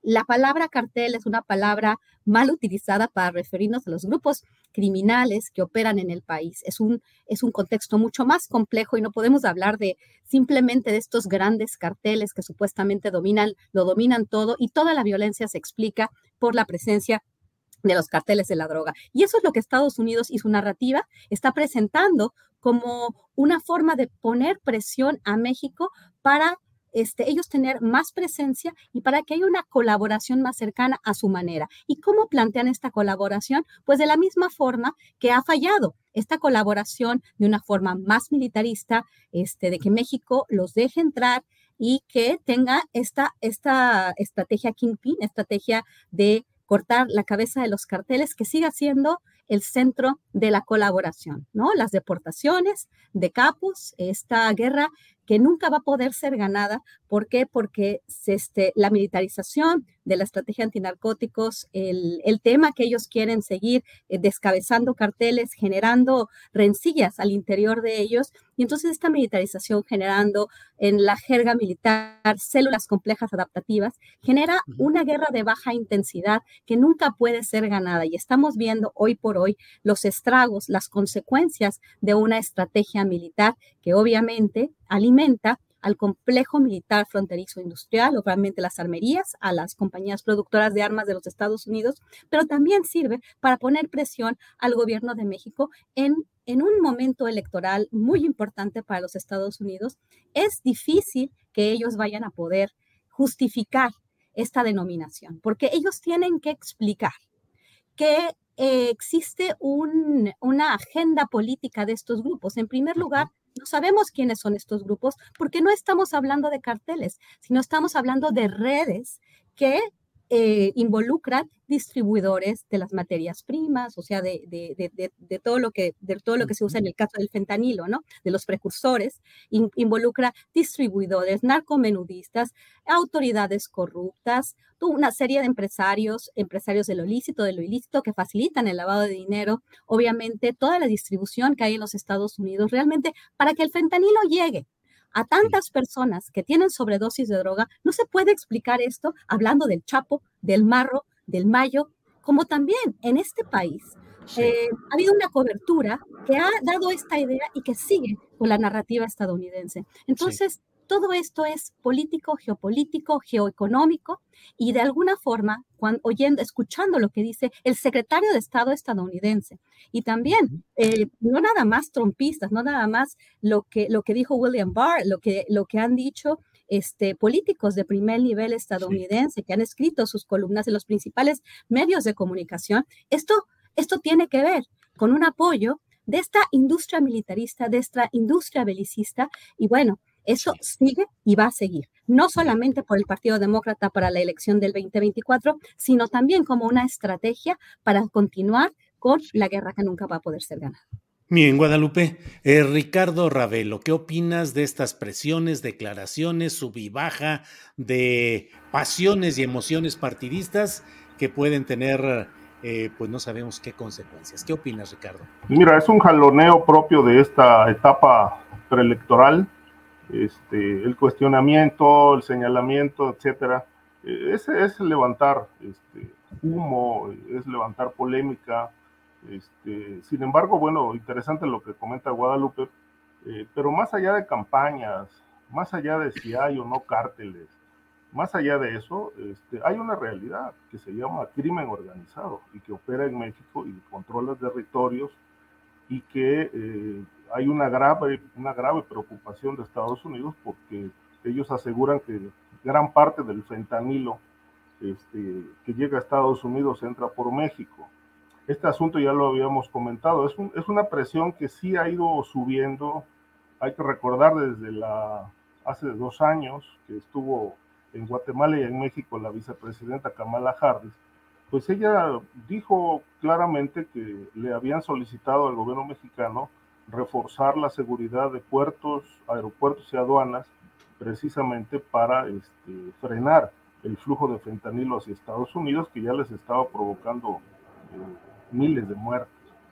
Eh, y en realidad pues eh, se ha generado esta polémica de de si qué tanto realmente se produce en México, solamente es un lugar de paso. Eh, en México sí se produce fentanilo, incluso los datos los quiere la propia Secretaría de la Defensa Nacional. 2021 eh, desmantelaron un laboratorio en, en, este, en, Sinaloa, precisamente, que según los datos de entonces eh, planteaban que producía algo así como 70 mil pastillas a la semana o algo así y que cada kilo de fentanilo está costando algo así como 80 mil dólares. Eh, hay producción, sobre todo Sinaloa y los grupos que tienen mayor infraestructura, mayor, este, mayor inversión en esto, pues sí, con mucha facilidad eh, importan de Asia o de Alemania los precursores químicos para producir fentanilo y se ha vuelto toda una industria, incluso, bueno, el consumo eh, también se ha incrementado porque de acuerdo con informes oficiales, pues ahora a todas las drogas ya le, incluyen fentanilo y lo, la hacen más eh, adictivas. Eh, hay un grave problema, sin, duda, y, ahí se está reflejando con la violencia. Ahora, eh, lo que sí, bueno, coincide es que conforme se acerca el proceso electoral del 2024, pues la presión va a continuar de, ambos lados, ¿no? Es decir, México se está defendiendo en el sentido de que eh, se está haciendo la, la, parte que le corresponde al Estado, pero me parece que lo que más le cuestionan a, o más lo, lo, que más le altera y le, le, presiona y le enoja al presidente López Obrador es que le señalen a cada momento una realidad que él aquí en México ha, ha ido llevando durante cinco años con un discurso entre mentiras y verdades. Es decir, hay una realidad gravísima, que hay un alto nivel de corrupción que, que, que ha, abonado en el tema de la violencia y que ahí está el ejército tratando de poner freno a, un, a una situación caótica que el propio presidente ha, ha reconocido en, en, algunos momentos, a grado tal de que, bueno, se atrevió a decir, hará un par de años, que si la 4T no resuelve el asunto de la violencia, pues será un fracaso de su gobierno. Hasta hoy no vemos resultados en materia de seguridad, aunque él dice eh, reiteradamente que la política que se está aplicando es atender las causas. Eh, en realidad esto tampoco lo consideramos muy verificable, porque si se estuvieran atendiendo las causas, los niveles de violencia eh, habrían descendido. De tal manera que esta estrella floja lo vamos a seguir viendo y lamentablemente pues creo que la parte más eh, vulnerable, la más cuestionada, es la de México porque no hay resultados. Sin embargo, eh, tarde que temprano, bueno, pues se tendrá que poner de acuerdo en una política común, porque como bien dice Guadalupe, bueno, el fentanilo no llega solo a los consumidores. El fentanilo claro. tiene toda una estructura y una red que opera en Estados Unidos y que desgraciadamente las autoridades norteamericanas sobre eso guardan silencio. Bien, Ricardo. Laura, ¿qué opinas sobre este tema?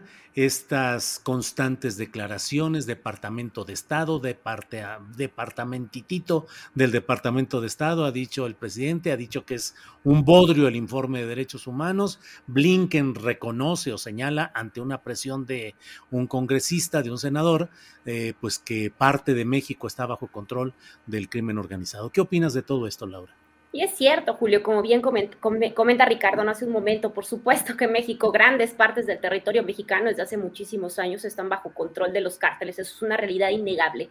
Pero creo que también, como dice Guadalupe, pues es evidente el contexto político eh, en el que se encuentra en esos momentos Estados Unidos. Y mira, a mí me llama mucho la atención que el tema del fentanilo, pues siempre eh, se le echa la culpa a, a México, ¿no? Sin embargo, pues evidentemente hay hay una hipocresía tremenda, ¿no? Hace, hace poco tiempo, para contarle un poco a, la audiencia, nosotros le pedimos a la agencia antidrogas, a la DEA, que nos dijera cuántos eh, narcolaboratorios, laboratorios se habían incautado eh, la misma, en los mismos periodos de tiempo de la administración del presidente López Obrador. Y lo que ellos nos, nos decían, pues básicamente, era que se habían, se habían descubierto 500, eh, el de 539 laboratorios clandestinos. Estos 500 laboratorios, estos 539 laboratorios clandestinos también producían fentanilo, también generaban fentanilo y una cosa, una para característica que a mí me parecía súper interesante es que eh, pues no solamente se detenían a mexicanos en estos narcolaboratorios, sino que realmente se detenían a muchísimos ciudadanos estadounidenses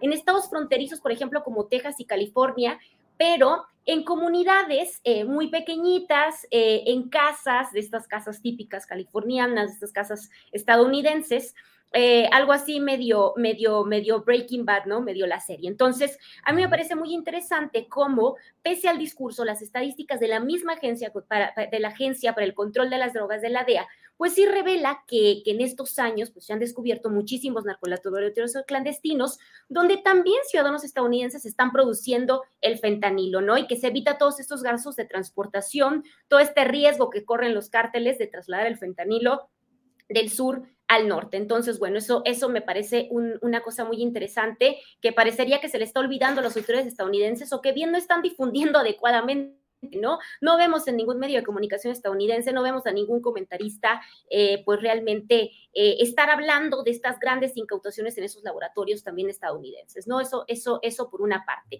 Y por otra parte, pues a mí, eh, justamente en este contexto en el que Lindsey Graham, pues eh, provoca un poco al secretario de Estado Blinken, eh, pues recordemos que es uno de los principales promotores para que se le considere a los cárteles mexicanos como terroristas, eh, en el contexto de esta crisis, ¿no? Justamente por fentanilo en Estados Unidos. Y bueno, a mí me parece que no hay que dejar de lado este tema, sobre todo porque sí hay un antecedente, es decir, aunque pareciera un contexto político, sí hay un antecedente de considerar pandillas o estructuras organizadas como terroristas. Y creo que el caso eh, más representativo es el del año 2020, cuando el gobierno de Estados Unidos pues acusa por primera vez de terrorismo en la historia a una pandilla eh, latinoamericana y en este caso es el caso de la Mara Salvatrucha. Entonces, eh, no hay que perderlo de lado porque sí sucedió en ese momento. recordemos que hasta el momento, nosotros haciendo una búsqueda, encontramos hace aproximadamente dos semanas que había 27 ya integrantes de la, la pandilla salvadoreña pues que enfrentaban cargos por apoyar actividades terroristas. ¿Y qué implica esto? Pues implica sentencias mucho más severas eh, y bueno, una serie de medidas eh, por ahí, ¿no? Y muchos de estos pandilleros acusados de terrorismo, que pasaron de ser pandilleros a ser terroristas, pues justamente compartían algo en común. Los 27 personas formaban parte de un programa ilegal llamado el Programa México, eh, que del que ya se ha dado a conocer información, pero era un programa básicamente donde la Mara Salvatrucha estableció una embajada en nuestro país para coordinar sus operaciones ilegales y que le fuera mucho más fácil todo el tema del tráfico a Estados Unidos y donde también se abasteció y se volvió socio de los cárteles mexicanos, ¿no? Los cárteles mexicanos realmente le permitieron, por ejemplo, operar eh, todo el, tema eh, migratorio, Todo el tema del derecho de piso, como le llamaban ellos a los migrantes, eh, los asesinatos, por supuesto, en toda la ruta Mara de Centroamérica a Estados Unidos, pero sobre todo se convirtieron en sus socios y los abastecieron de armas, armas que llevaron tanto a Estados Unidos como a Centroamérica. Entonces, el antecedente existe. Eh, los maras pues fueron y son socios de los cárteles mexicanos. Entonces, me parece que a pesar de que es un tema que en estos momentos eh, tiene todo un contexto político por el tema electoral estadounidense, pues no hay que perder de vista que ya pasó y que, bueno, el tema de la Mara Salvatrucha para mí es muy evidente de cómo eh, estas políticas sí pueden brincar a otro nivel. Bien, Laura. Eh, Guadalupe, sí, Guadalupe. Tu micrófono, tu micrófono, Guadalupe. Bueno, mire, yo creo que aquí hay que precisar una cuestión eh, que es muy importante. Eh, los elementos de la Mara Salvatrucha que fueron arrestados por cargos de terrorismo no es lo mismo que la Mara Salvatrucha. Obviamente que ha habido esfuerzos para denominar a la Mara Salvatrucha como una organización terrorista internacional, pero no se ha logrado. El hecho de que se haya arrestado a ciertos miembros de la Mara Salvatrucha como terroristas y el gobierno de El Salvador haya, ¿por qué? Por la relación con la cuestión del Estado, por la, por este, por, por la, por la tregua, porque aquí sí estamos hablando de algo mucho más claro, porque el gobierno se sentó con las pandillas y con las dos, con Barrio 18 y con la Mara Salvatrucha, y entonces los hizo un actor político. En realidad es una cuestión un poco distinta y bueno, hay que entender también que no pudo Estados Unidos establecer esta, esta, esta categorización formal, como lo quieren también hacer con los carteles mexicanos. Va a ser muy difícil probar esto. Este, inclusive algunos este, comentaristas, algunos legisladores han planteado la posibilidad de denominar a los carteles mexicanos como organizaciones terroristas internacionales, alegando el tema de la guerra asimétrica y de la guerra asimétrica por parte de China entonces hay que entender muy bien cómo funcionan las definiciones, porque como tal, y esto obviamente los legisladores y los políticos pues lo transgreden los significados, ¿no? Pero en, el, tema legal es muy difícil que se pueda aprobar, hacer, te pueda aprobar esto. Hay mucha politiquería y obviamente, como estamos viendo, demócratas y republicanos yendo a lo mismo, la falta de capacidad de control del territorio, realmente yo me imagino, y esto simplemente lo manejo como una hipótesis, es un tema de presionar de presionar al gobierno mexicano para realmente este, pues tener más influencia geopolítica, geoeconómica y geoestratégica. Va a ser prácticamente imposible poder decir que China está teniendo pues una estrategia de guerra simétrica y por eso el fentanilo es un arma de destrucción masiva y por lo tanto, por ende, como es un arma de destrucción masiva, estamos hablando de actos de terrorismo porque China está afectando a la seguridad nacional de los Estados Unidos. Es un poco muy complicado poder probar esto. Hubo muchas discusiones en Washington a este respecto y el tema de la Mara Salvatrucha sí, sí se ha puesto sobre la mesa, pero como una cuestión formal tendría implicaciones bastante importantes en el territorio del Salvador, de Centroamérica, porque sabemos que la Mara Salvatrucha opera en, diferentes territorios que van más allá de las fronteras del Salvador, que tienen presencia, alguna presencia inclusive en, este, bueno, en, Guatemala, obviamente en Honduras, y sería, daría la posibilidad a las Fuerzas Armadas de los Estados Unidos de operar directamente en territorio, y como sería directamente en territorio mexicano. Bien. Em, Ricardo, eh, perdón, tú. Un punto, sí, solo ahí lo que decía, es muy interesante esto, pero yo creo que estamos dejando de ver el, el, otro aspecto, más allá de guerra, más allá de la situación política, esta realidad que también retrataba este, Laura, que, que es eh, insoslayable, está ahí, es evidente. Eh, también se ha cuestionado mucho que, bueno, pues Estados Unidos ha, ha, detonado toda esta polémica porque, pues, lo que quieren es controlar el fentanilo. Es decir, eh, ellos van sobre el negocio, y tienen muy claro también que pues tienen lo más importante, el mercado. Entonces, pues eh, declarar la guerra a México para combatir a los cárteles u organizaciones que trafican fentanilo, meterse al territorio, es una forma de controlar el negocio. Ya se dieron cuenta con la marihuana, este, lo que pueden generar de ingresos. Entonces, pues en la medida en que ellos puedan controlar también el mercado del fentanilo, pues es mucho mejor, porque este, creo que en el fondo en el fondo también está este, este ingrediente del negocio. Ellos lo saben muy bien, pero este, para, no lo van a plantear tan abiertamente. Entonces vamos a entrarle por el lado de declarar a los cárteles como organizaciones criminales. Pero bueno, el control, el control de ese bollante mercado, pues evidentemente también está en juego en esta, en esta polémica. Bien, Ricardo. Eh, Laura, eh, cerramos este tema. ¿Tienes algún comentario o pasamos al otro que es el referente a los 29 años de la ejecución de Luis Donaldo Colosio Murrieta? Laura, em, ¿Qué, digo, cada, ya lo platicamos hace algunos minutos aquí, pero qué tanto persiste la idea de que el tema de la ejecución de Luis Donaldo Colosio pudiera estar relacionada con temas de narcotráfico, con temas de cenas no aceptadas con algunos capos, eh, el papel de Manlio Fabio Beltrones. ¿Qué podemos decir a estas alturas, Laura?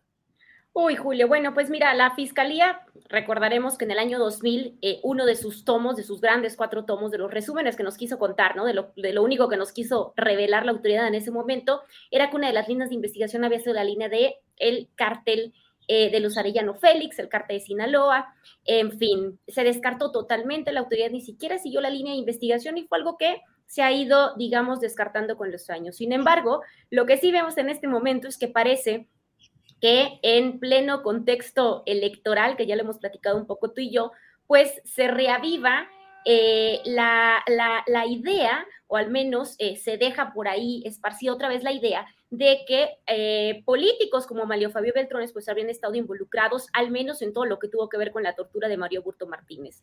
Hace algunas semanas tuve oportunidad de platicar con eh, los testigos que se presentaron en la Procuraduría General de la República, en la Fiscalía, perdón, lo que fue la Procuraduría en Baja California, y lo que ellos me contaban es que, bueno, los interrogatorios vinieron muy duros en esta reapertura, ocho horas de interrogatorio por testigo más o menos, y bueno, lo que ellos me decían es, yo tengo 80 años, tengo 75 años, empiezo a tener problemas de Alzheimer y lo que se y lo que y lo que me preguntaron durante esas ocho horas era el momento en que ingresa a las instalaciones de la Procuraduría Malio Fabio Beltrones, qué ropa traía puesta, por dónde caminó, cómo se movió. Estaban bastante indignados por ahí los abogados de, de, esa época, ministerios públicos, taquimecanógrafas, que decían, bueno, que realmente sintieron que se estaba utilizando su declaración en un contexto político importante. Así que eh, creo que el tema se reaviva, sobre todo el tema del sospechosismo para algunos políticos prominentes del PRI,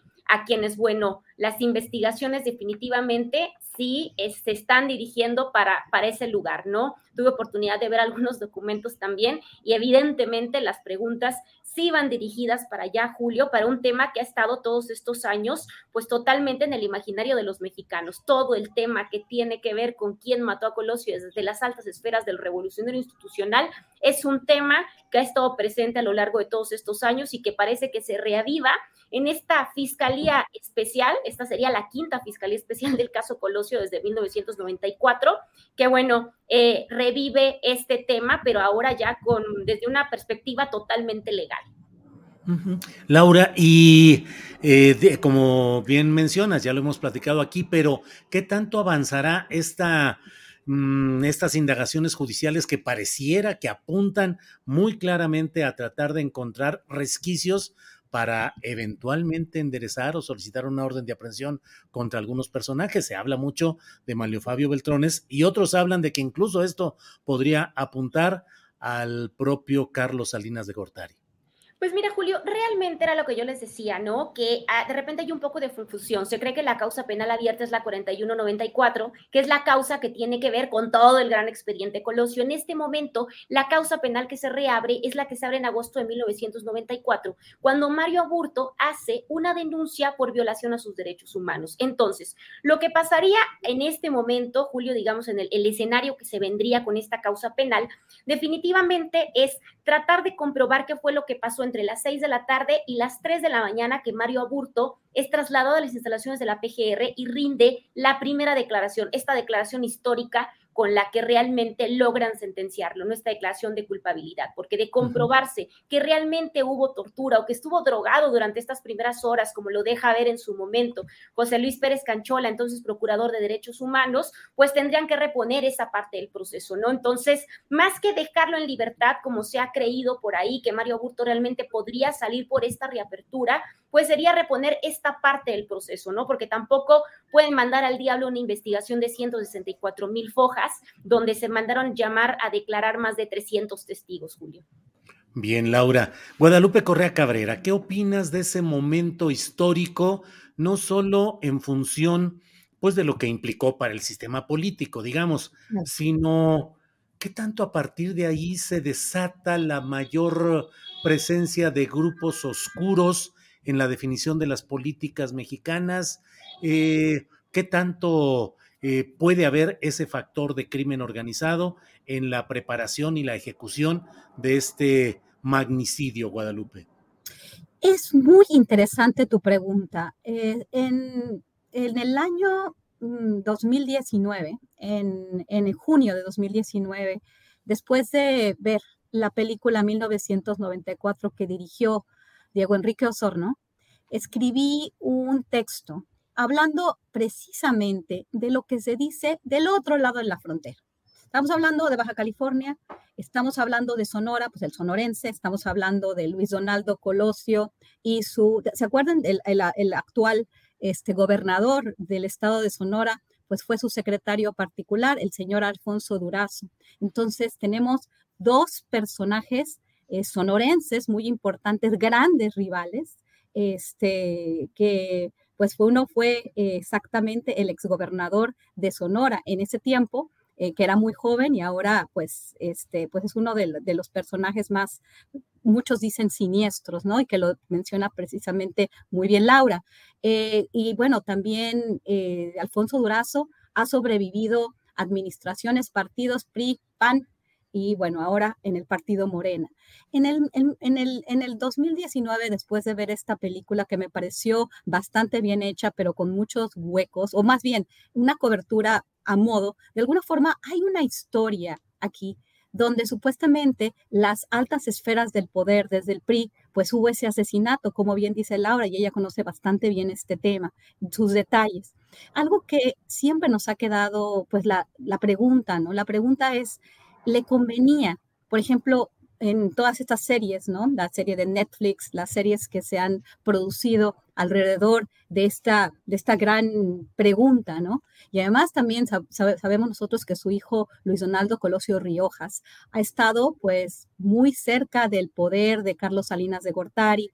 Entonces es difícil, a veces hay como muchas hipótesis, ¿no? Fue Carlos Salinas de Gortari, fue esa mafia que no lo quería porque lo estaba, este, pues eh, realmente iba a romper con, con, lo que, con lo que se tenía planeado o quién fue quien lo mató. Entonces, eh, en este texto que escribo, hablo de Juan García Ábrego, hablo de lo que dicen algunos tamaulipecos, de Manuel Muñoz Rocha, si ustedes se acuerdan que era tamaulipeco desaparecido. Este, hay tantas preguntas. Yo siempre, yo tenía en ese tiempo, de 1994, 19 años y yo iba en la universidad, estaba estudiando economía. Y en ese tiempo, eh, algunos de mis compañeros, que eran personas como con mucho privilegio, eran hijos de políticos, porque estudiábamos todos economía en la era de la tecnocracia, alguien en mi salón dijo, es que cuando Salinas de Gortari se enteró de eso, casi se deshace, ¿no? Porque sería haber si, podía haber sido darse él un balazo en el pie. Ahorita solamente nos queda especular, establecer algunas este, hipótesis. Definitivamente hubo una conspiración, definitivamente alguien muy poderoso lo mató. ¿Cuál fue la vinculación de la gente del Golfo? Porque esta es otra hipótesis y esta es otra historia que he escuchado este, cuando, cuando he hablado con personas cercanas a los abogados, por ejemplo, de Cier Cárdenas y de Calderón y Roberto Izaguirre, a quien yo iba a entrevistar y no pude antes de que se muriera. O sea, todo, mucha gente me estuvo comentando, ¿no? A veces, a veces se quería establecer este vínculo del Golfo al Pacífico. No sabemos bien, fue un crimen perfecto de alguna forma, con todos los, los, este, los asegúnes que, por ejemplo, que el trabajo de Laura nos nos ha presentado, porque es una conspiración, pero igual tenemos esta duda y el hijo de Luis Donaldo Colosio Murrieta, Luis Donaldo Colosio Riojas, ahorita está muy vinculado al poder en el estado de Nuevo León, donde sabemos quién es uno, que todavía es un importante actor político y económico, que es Carlos Salinas de Gortari. Él no ha dicho nada, él no quiere seguir sabiendo qué fue lo que sucedió con su padre, lo cual, lo cual me llena de, de, de, pues de suspenso, ¿no? Pareciera ser que nosotros queremos saber más qué fue lo que pasó hace 29 años que lo que el mismo hijo de, del asesinado quiere saber, ¿no? Y está muy bien vinculado con las élites. Me parece interesante solamente eso, porque es difícil que vayamos a saber qué es lo que sucedió y cuál fue el papel de cada uno de los actores. Bien, Guadalupe.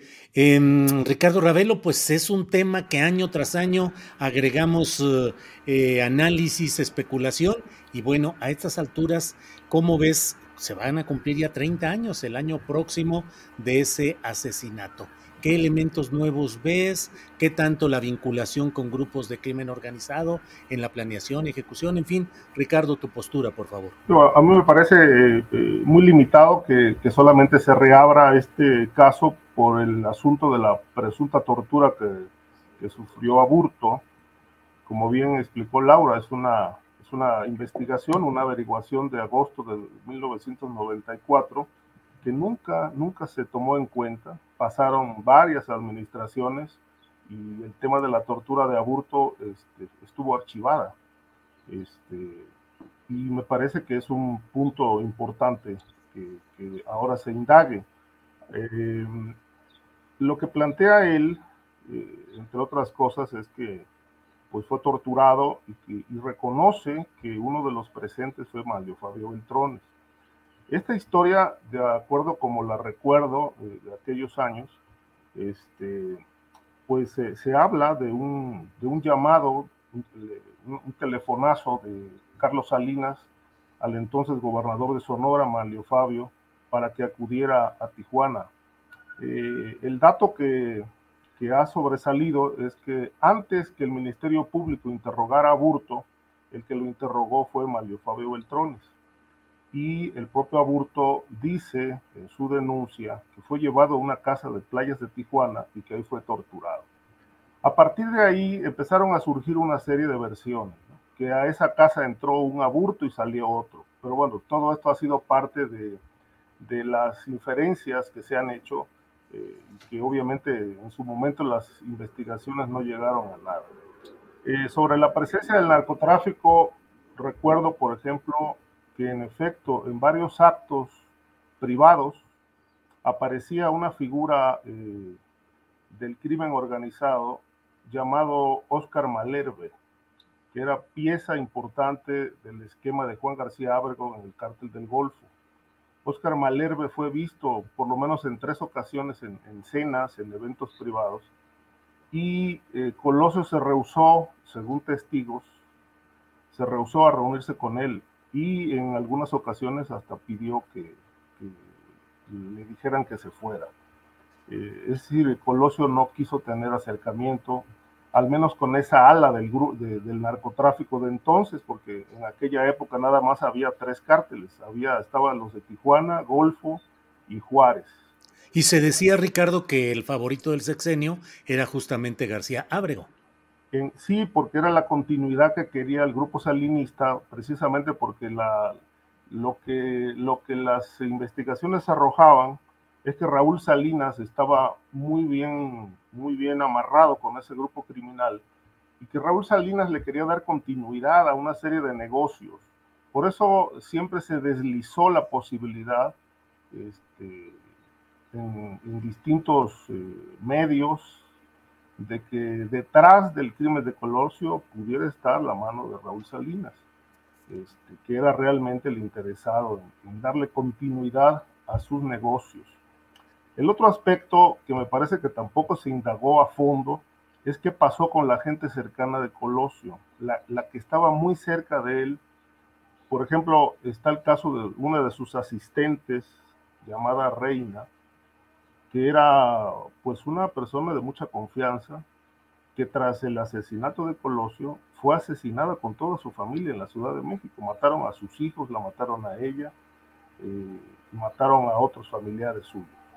La hermana de esta mujer este, tuvo que salir huyendo del país, estuvo refugiada un tiempo como funcionaria de la Embajada de México en Austria, particularmente en Viena, y luego pues yo supe por unos conocidos que estuvo, estuvo amenazada y prácticamente desapareció y perdió todo contacto con gente de México.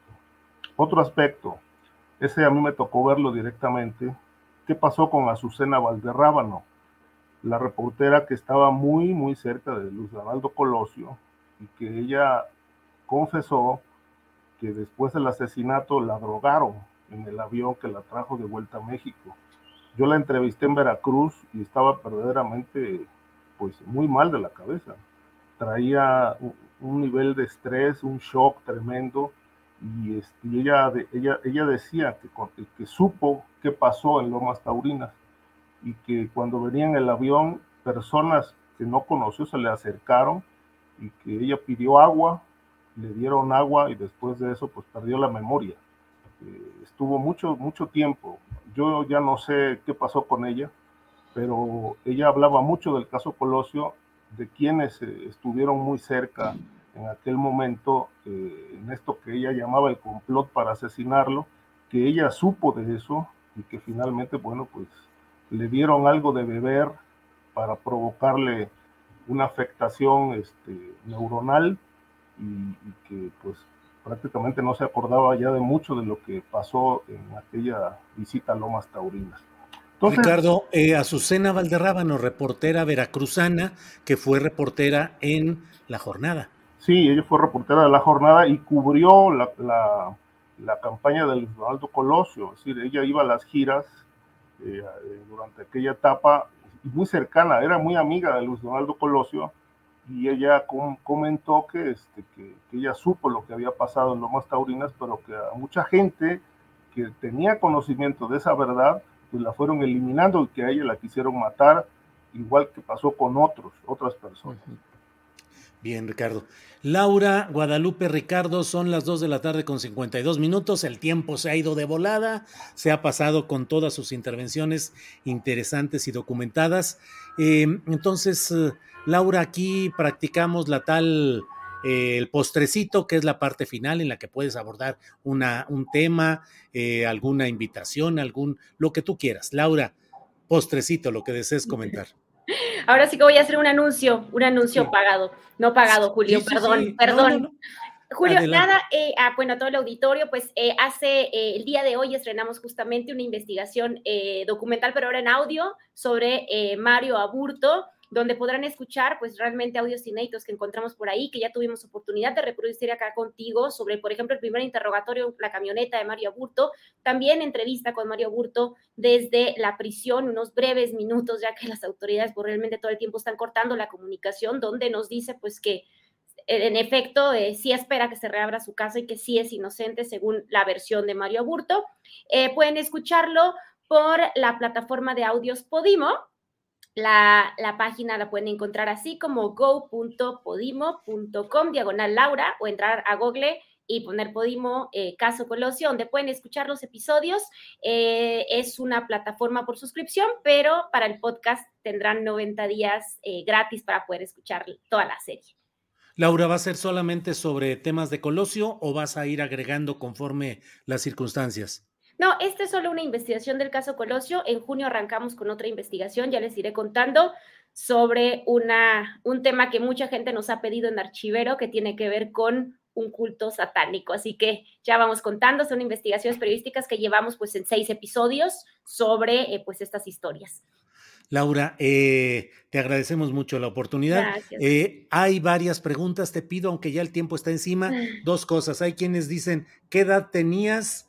Cuándo sucedió lo de Colosio y, aunque sea brevemente, cómo te sumergiste en este proceso. Ya lo he escuchado, pero por favor lo que nos puedas decir ocho años, Julio, justo lo conté en la, en la, presentación del libro. Y bueno, yo empecé porque yo soy reportera, yo fui reportera muchos años en Tijuana, Baja California, en la sección policíaca, donde gran parte de las notas que cubrí pues eran en Lomas Taurinas. Ahí conocí a toda la gente, que es un tema que no se aborda mucho, pero es el tema pues de todos los daños colaterales que causó a mucha gente en la zona que imagínate, yo creo que en algún momento lo he platicado, pero que esperaba que, Luis Donaldo Colosio fuera la persona que lo salvara, ¿no? Que permitiera que le pusieran sus escaleritas, que le pavimentara la calle. Era tanta, tanta la devoción de la gente en Lomas Taurinas y esperaba tanto de Luis Donaldo Colosio que un día me cuentan que, y esa fue la historia que me hizo y, eh, meterme en el tema, que cuando disparan a Luis Donaldo la gente se, se avienta, trata de recoger la sangre, los restos, las sesos y empiezan a untárselos por todo el cuerpo porque pensaron que al menos así iba a ser milagroso y pues los iba a ayudar a salir de la pobreza en la que vivían en esta zona. Laura, muchas gracias, como siempre. Eh, Guadalupe Correa Cabrera, postrecito, lo que desees agregar, por favor. Chuc, chuc, chuc. A mí me gustaría hablar del tema de Caborca, este, lo, que está, lo, que, lo que está sucediendo en el estado de Sonora, lo que está sucediendo en esa ciudad, em, que, bueno, algunos periodistas eh, importantes de, esa, de esa región, este, como Luis Castillo, eh, nos dio una, una muy buena este, explicación de, de, los eventos tan trágicos, ¿no? Este, supuestamente vinculando a dos grupos eh, que se están peleando la plaza y bueno, en los cuales terminaron muertos víctimas colaterales. Este, pues muchas de las personas ahí se quejan, bueno, de los que realmente participaron fueron el ejército, la policía municipal, pero de la Guardia Nacional y la policía estatal no se sabe nada. Realmente es una zona muy compleja. Este, y bueno, este, supuestamente la Fiscalía General del Estado de Sonora y pues la, delegación de la Fiscalía General de la República habló de, que los eventos no fueron tan importantes como los que realmente fueron. Y sí, este, se nos reporta por los periodistas locales, por la gente de ahí, que, están, se sienten abandonados, ¿no? Y que pues tienen una capacidad de fuego tan importante, estos grupos delincuenciales, que no se pueden llamar carteles, porque realmente muy complicado lo que está sucediendo ahí. Son, son grupos que tienen gran poder de fuego y no sabemos cuál es el vínculo real con, con los grandes carteles, con el cartel Jalisco Nueva Generación, con el cartel de Sinaloa, que, que, es, que es difícil saber lo que está sucediendo, pero sí este, es un tema que nos, que nos compete, que es muy importante porque además se localiza en una zona estratégica, una zona estratégica para la agricultura y para la energía, las plantas LNG que también la cuestión de los migrantes, la, la, bestia del Pacífico, llegando muchos migrantes a esa misma ciudad, algunos albergues en unas condiciones muy precarias, muy complicadas, con todos estos sicarios ahí esperando, este, muy, muy complejo también la, la, adicción al fentanilo por la producción de espárrago, es una cuestión que también nos debería importar porque cada vez hay más consumo de fentanilo también en México, que eso es algo también importante, ¿no? Creo que tampoco podemos desdeñar la, la, la, explicación de que cada vez es más fácil producir drogas, tanto en Estados Unidos, obviamente, que yo creo que ahí sí se produce una gran parte del fentanilo, como lo han dicho ya este, algunos congresistas también estadounidenses y algunos comentócratas, el, el, el reporte del Cato Institute que confirma el hecho de que en, temas de distribución de fentanilo, de vinculación al negocio del fentanilo, pues la mayor parte de ellos son ciudadanos estadounidenses. Esto por, por un lado, y ya nada más para, para, para terminar, creo que el tema Colosio nos llevan a la mente tantas, tantas, tantos protagonistas, tantos silencios, tantos enigmas, recordemos a La Paca, recordemos a Muñoz Rocha, recordemos a estos periodistas que han sido olvidados, pero que este, pues todavía nos plantean pues muchas, muchas, muchas preguntas, ¿no? El tema de que Cedillo llegó a la presidencia, este, pues enemistado con el que fue, fuera su antecesor, ¿no? El que fue, el que fue, que decidió dejarlo en la, en la presidencia, en la era del PRI, eh, que finalmente, pues su mismo hermano, ¿no? Supuestamente, para lo que dijo este Miguel de la Madrid Hurtado, ¿no? Que se, que se, que se arrepentía de haber elegido a, Carlos Salinas, ¿no? Por su vinculación con el crimen organizado, con el narcotráfico. Y yo me imagino que por todo lo que se ha dicho, porque se ha vinculado en algunos medios formales, informales, sin, sin, todavía pruebas, sin poder hacer un, un, eh, caso ¿no? judicial al hermano de Carlos Salinas de Gortari. Se ha dicho muchas cosas, nadie ha podido probar nada, nadie ha podido probar nada en el caso del caso Colosio. Y bueno, este magnicidio, pues pues me, me, hace recordar tantas cosas. O sea, esto, este aniversario eh, y esta posible reapertura del caso por la cuestión de, de, la, de la este, de la tortura a Mario Aburto, pues sí podría ser un, punto de partida para poder saber un poco más de lo que nunca hemos sabido y que no, nunca supimos de lo que sucedió en 1994, también el caso de Francisco Ruiz Macié, que pues se les dio un carpetazo de una forma espléndida, ¿no? Este, con la invención de estas otras figuras, ¿no? Como Muñoz Rocha o La Paca. Claro. Bien, Guadalupe. Eh, Ricardo Ravelo, te toca cerrar eh, eh, con el postrecito final, final. Por favor, Ricardo. Sí, Julio, quería abordar este tema del, fentanilo, este, porque, bueno, recientemente el presidente hizo un llamado para que se deje de usar el fentanilo para usos médicos, este, pero tampoco se ha planteado, bueno, qué lo va a sustituir, porque se usa para varias cuestiones, temas de dolor, el tema de la como un anestésico importante en, los hospitales, pero hay lo que, lo que se ha observado es que hay una, hay una diferencia considerable entre lo que se utiliza para usos médicos y, lo, que se, lo que se ha asegurado, digamos, a ciertos grupos criminales. Se habla, por ejemplo, de 4.6 kilos para uso médico en 2021-2022 y una, un decomiso muy menor, pero sí superior al uso médico de 1.850 kilos. De tal manera que creo que está pasando lo mismo que vimos desde la época de Shenli Yegon, que las autoridades responsables, en este caso la COFEPRIS, de autorizar la importación de fentanilo, pues puede tener, puede tener un grave problema de corrupción, porque de otra manera, bueno, no se explica por qué, por qué en México eh, pueda haber, eh, se pueda importar tanto fentanilo como en la época aquella de las importaciones de efedrina. Eh, eran, era tan escandaloso los números y las cifras que, bueno, nos hacían ver a México como un país que tenía verdaderamente ataques de problemas eh, respiratorios muy graves, cuando en realidad todo aquello lo estaba consumiendo el crimen organizado. Y eh, el otro tema es que, bueno, si en México ya hay consumo, bien, como dice Guadalupe, fuerte de fentanilo, pues sí nos podemos aproximar a una crisis fuerte de salud pública, porque el fentanilo, la adicción que genera es irreversible, es de las drogas químicas irreversibles, ni con tratamientos ya se puede lograr que un adicto a esta sustancia pueda regresar a la vida normal. De tal manera que yo creo que eh, se ha puesto el, punto, el dedo en las campañas del gobierno para enfrentar estas adicciones, pero a mí me parece que es insuficiente, sobre todo porque la velocidad con la que se enganchan nuevos jóvenes es este, mucho más rápida que la capacidad del Estado para generar condiciones de prevención. Bien, Ricardo, pues muchas gracias. Eh, Laura, muchas gracias por esta ocasión. Buenas tardes. Gracias, Laura. Gracias, Julio. Te agradezco mucho. Buenas tardes a todos. Gracias. Guadalupe Correa Cabrera, gracias, doctora. Muchísimas gracias, Julio. Un placer estar aquí como siempre. Eh, pues muchos saludos, Laura, Ricardo. Que tengan muy buena tarde y a toda la audiencia que nos acompañó el día de hoy. Ricardo Ravelo, gracias y buenas tardes. Gracias, buenas tardes. Como siempre, un placer, Julio. Saludos a Laura, a Guadalupe, a ti en lo particular también, Julio, que tengan buen fin de semana. Gracias, hasta pronto. Gracias, hasta pronto. Hasta luego, gracias. Bueno, pues hoy es el jueves 23 de marzo, son las 3 de la tarde con 3 minutos y llegamos al final de esta transmisión. Le agradecemos mucho que nos haya acompañado y junto con Adriana Buentello les damos las gracias, eh, junto con toda la tripulación astillero y nos vemos mañana que ya estamos preparando nuestro siguiente programa. Por hoy, gracias y buenas tardes.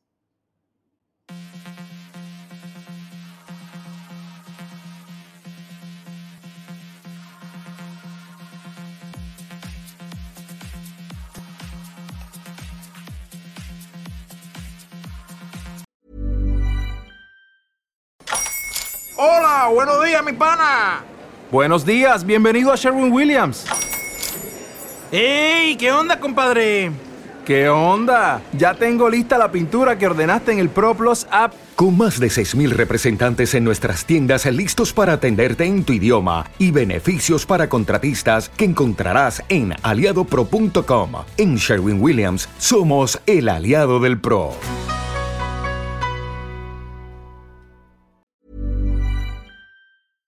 Para que te enteres del próximo noticiero, suscríbete y dale follow en Apple, Spotify, Amazon Music, Google o donde sea que escuches podcast.